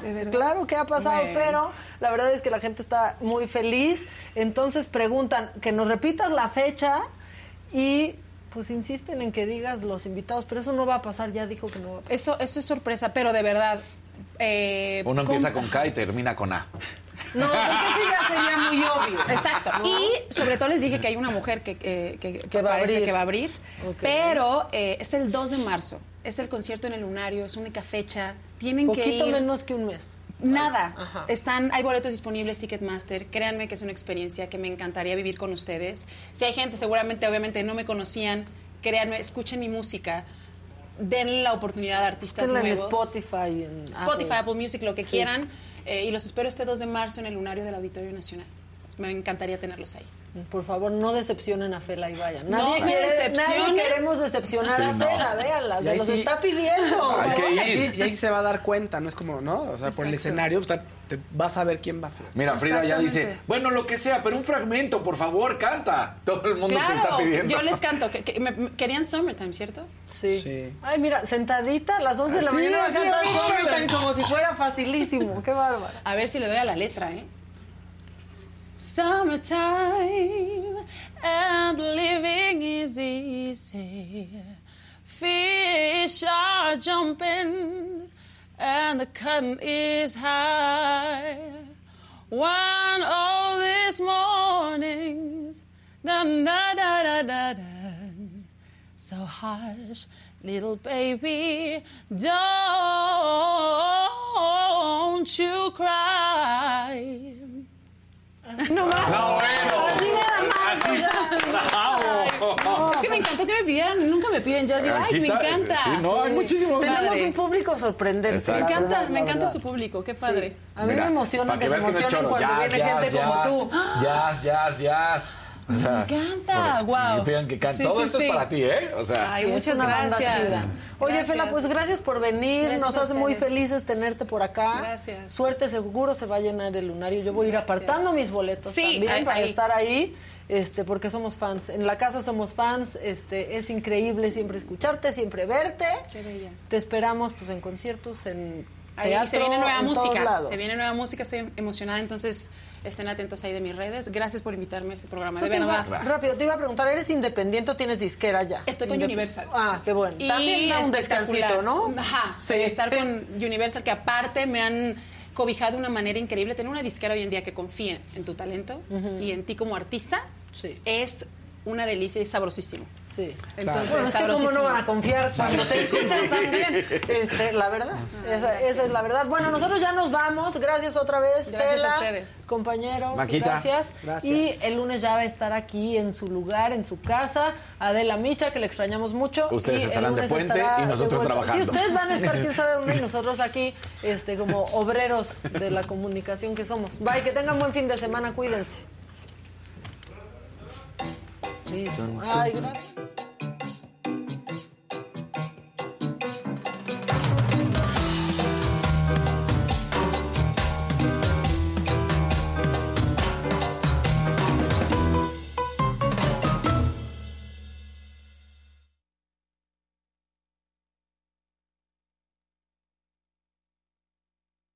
The living room is where you make life's most beautiful memories. But your sofa shouldn't be the one remembering them. The new life resistant, high performance furniture collection from Ashley is designed to withstand all the spills, slip ups, and muddy paws that come with the best parts of life. Ashley high performance sofas and recliners are soft, on trend, and easy to clean. Shop the high performance furniture in store or online at ashley.com. Ashley, for the love of home. Algunos les gusta hacer limpieza profunda cada sábado por la mañana. Yo prefiero hacer un poquito cada día y mantener las cosas frescas con Lysol. El limpiador de inodoros de Lysol ofrece una limpieza 2 en 1 al desinfectar el inodoro y el cepillo y eliminar el 99.9% de virus y bacterias. No solo limpies, limpia con Lysol.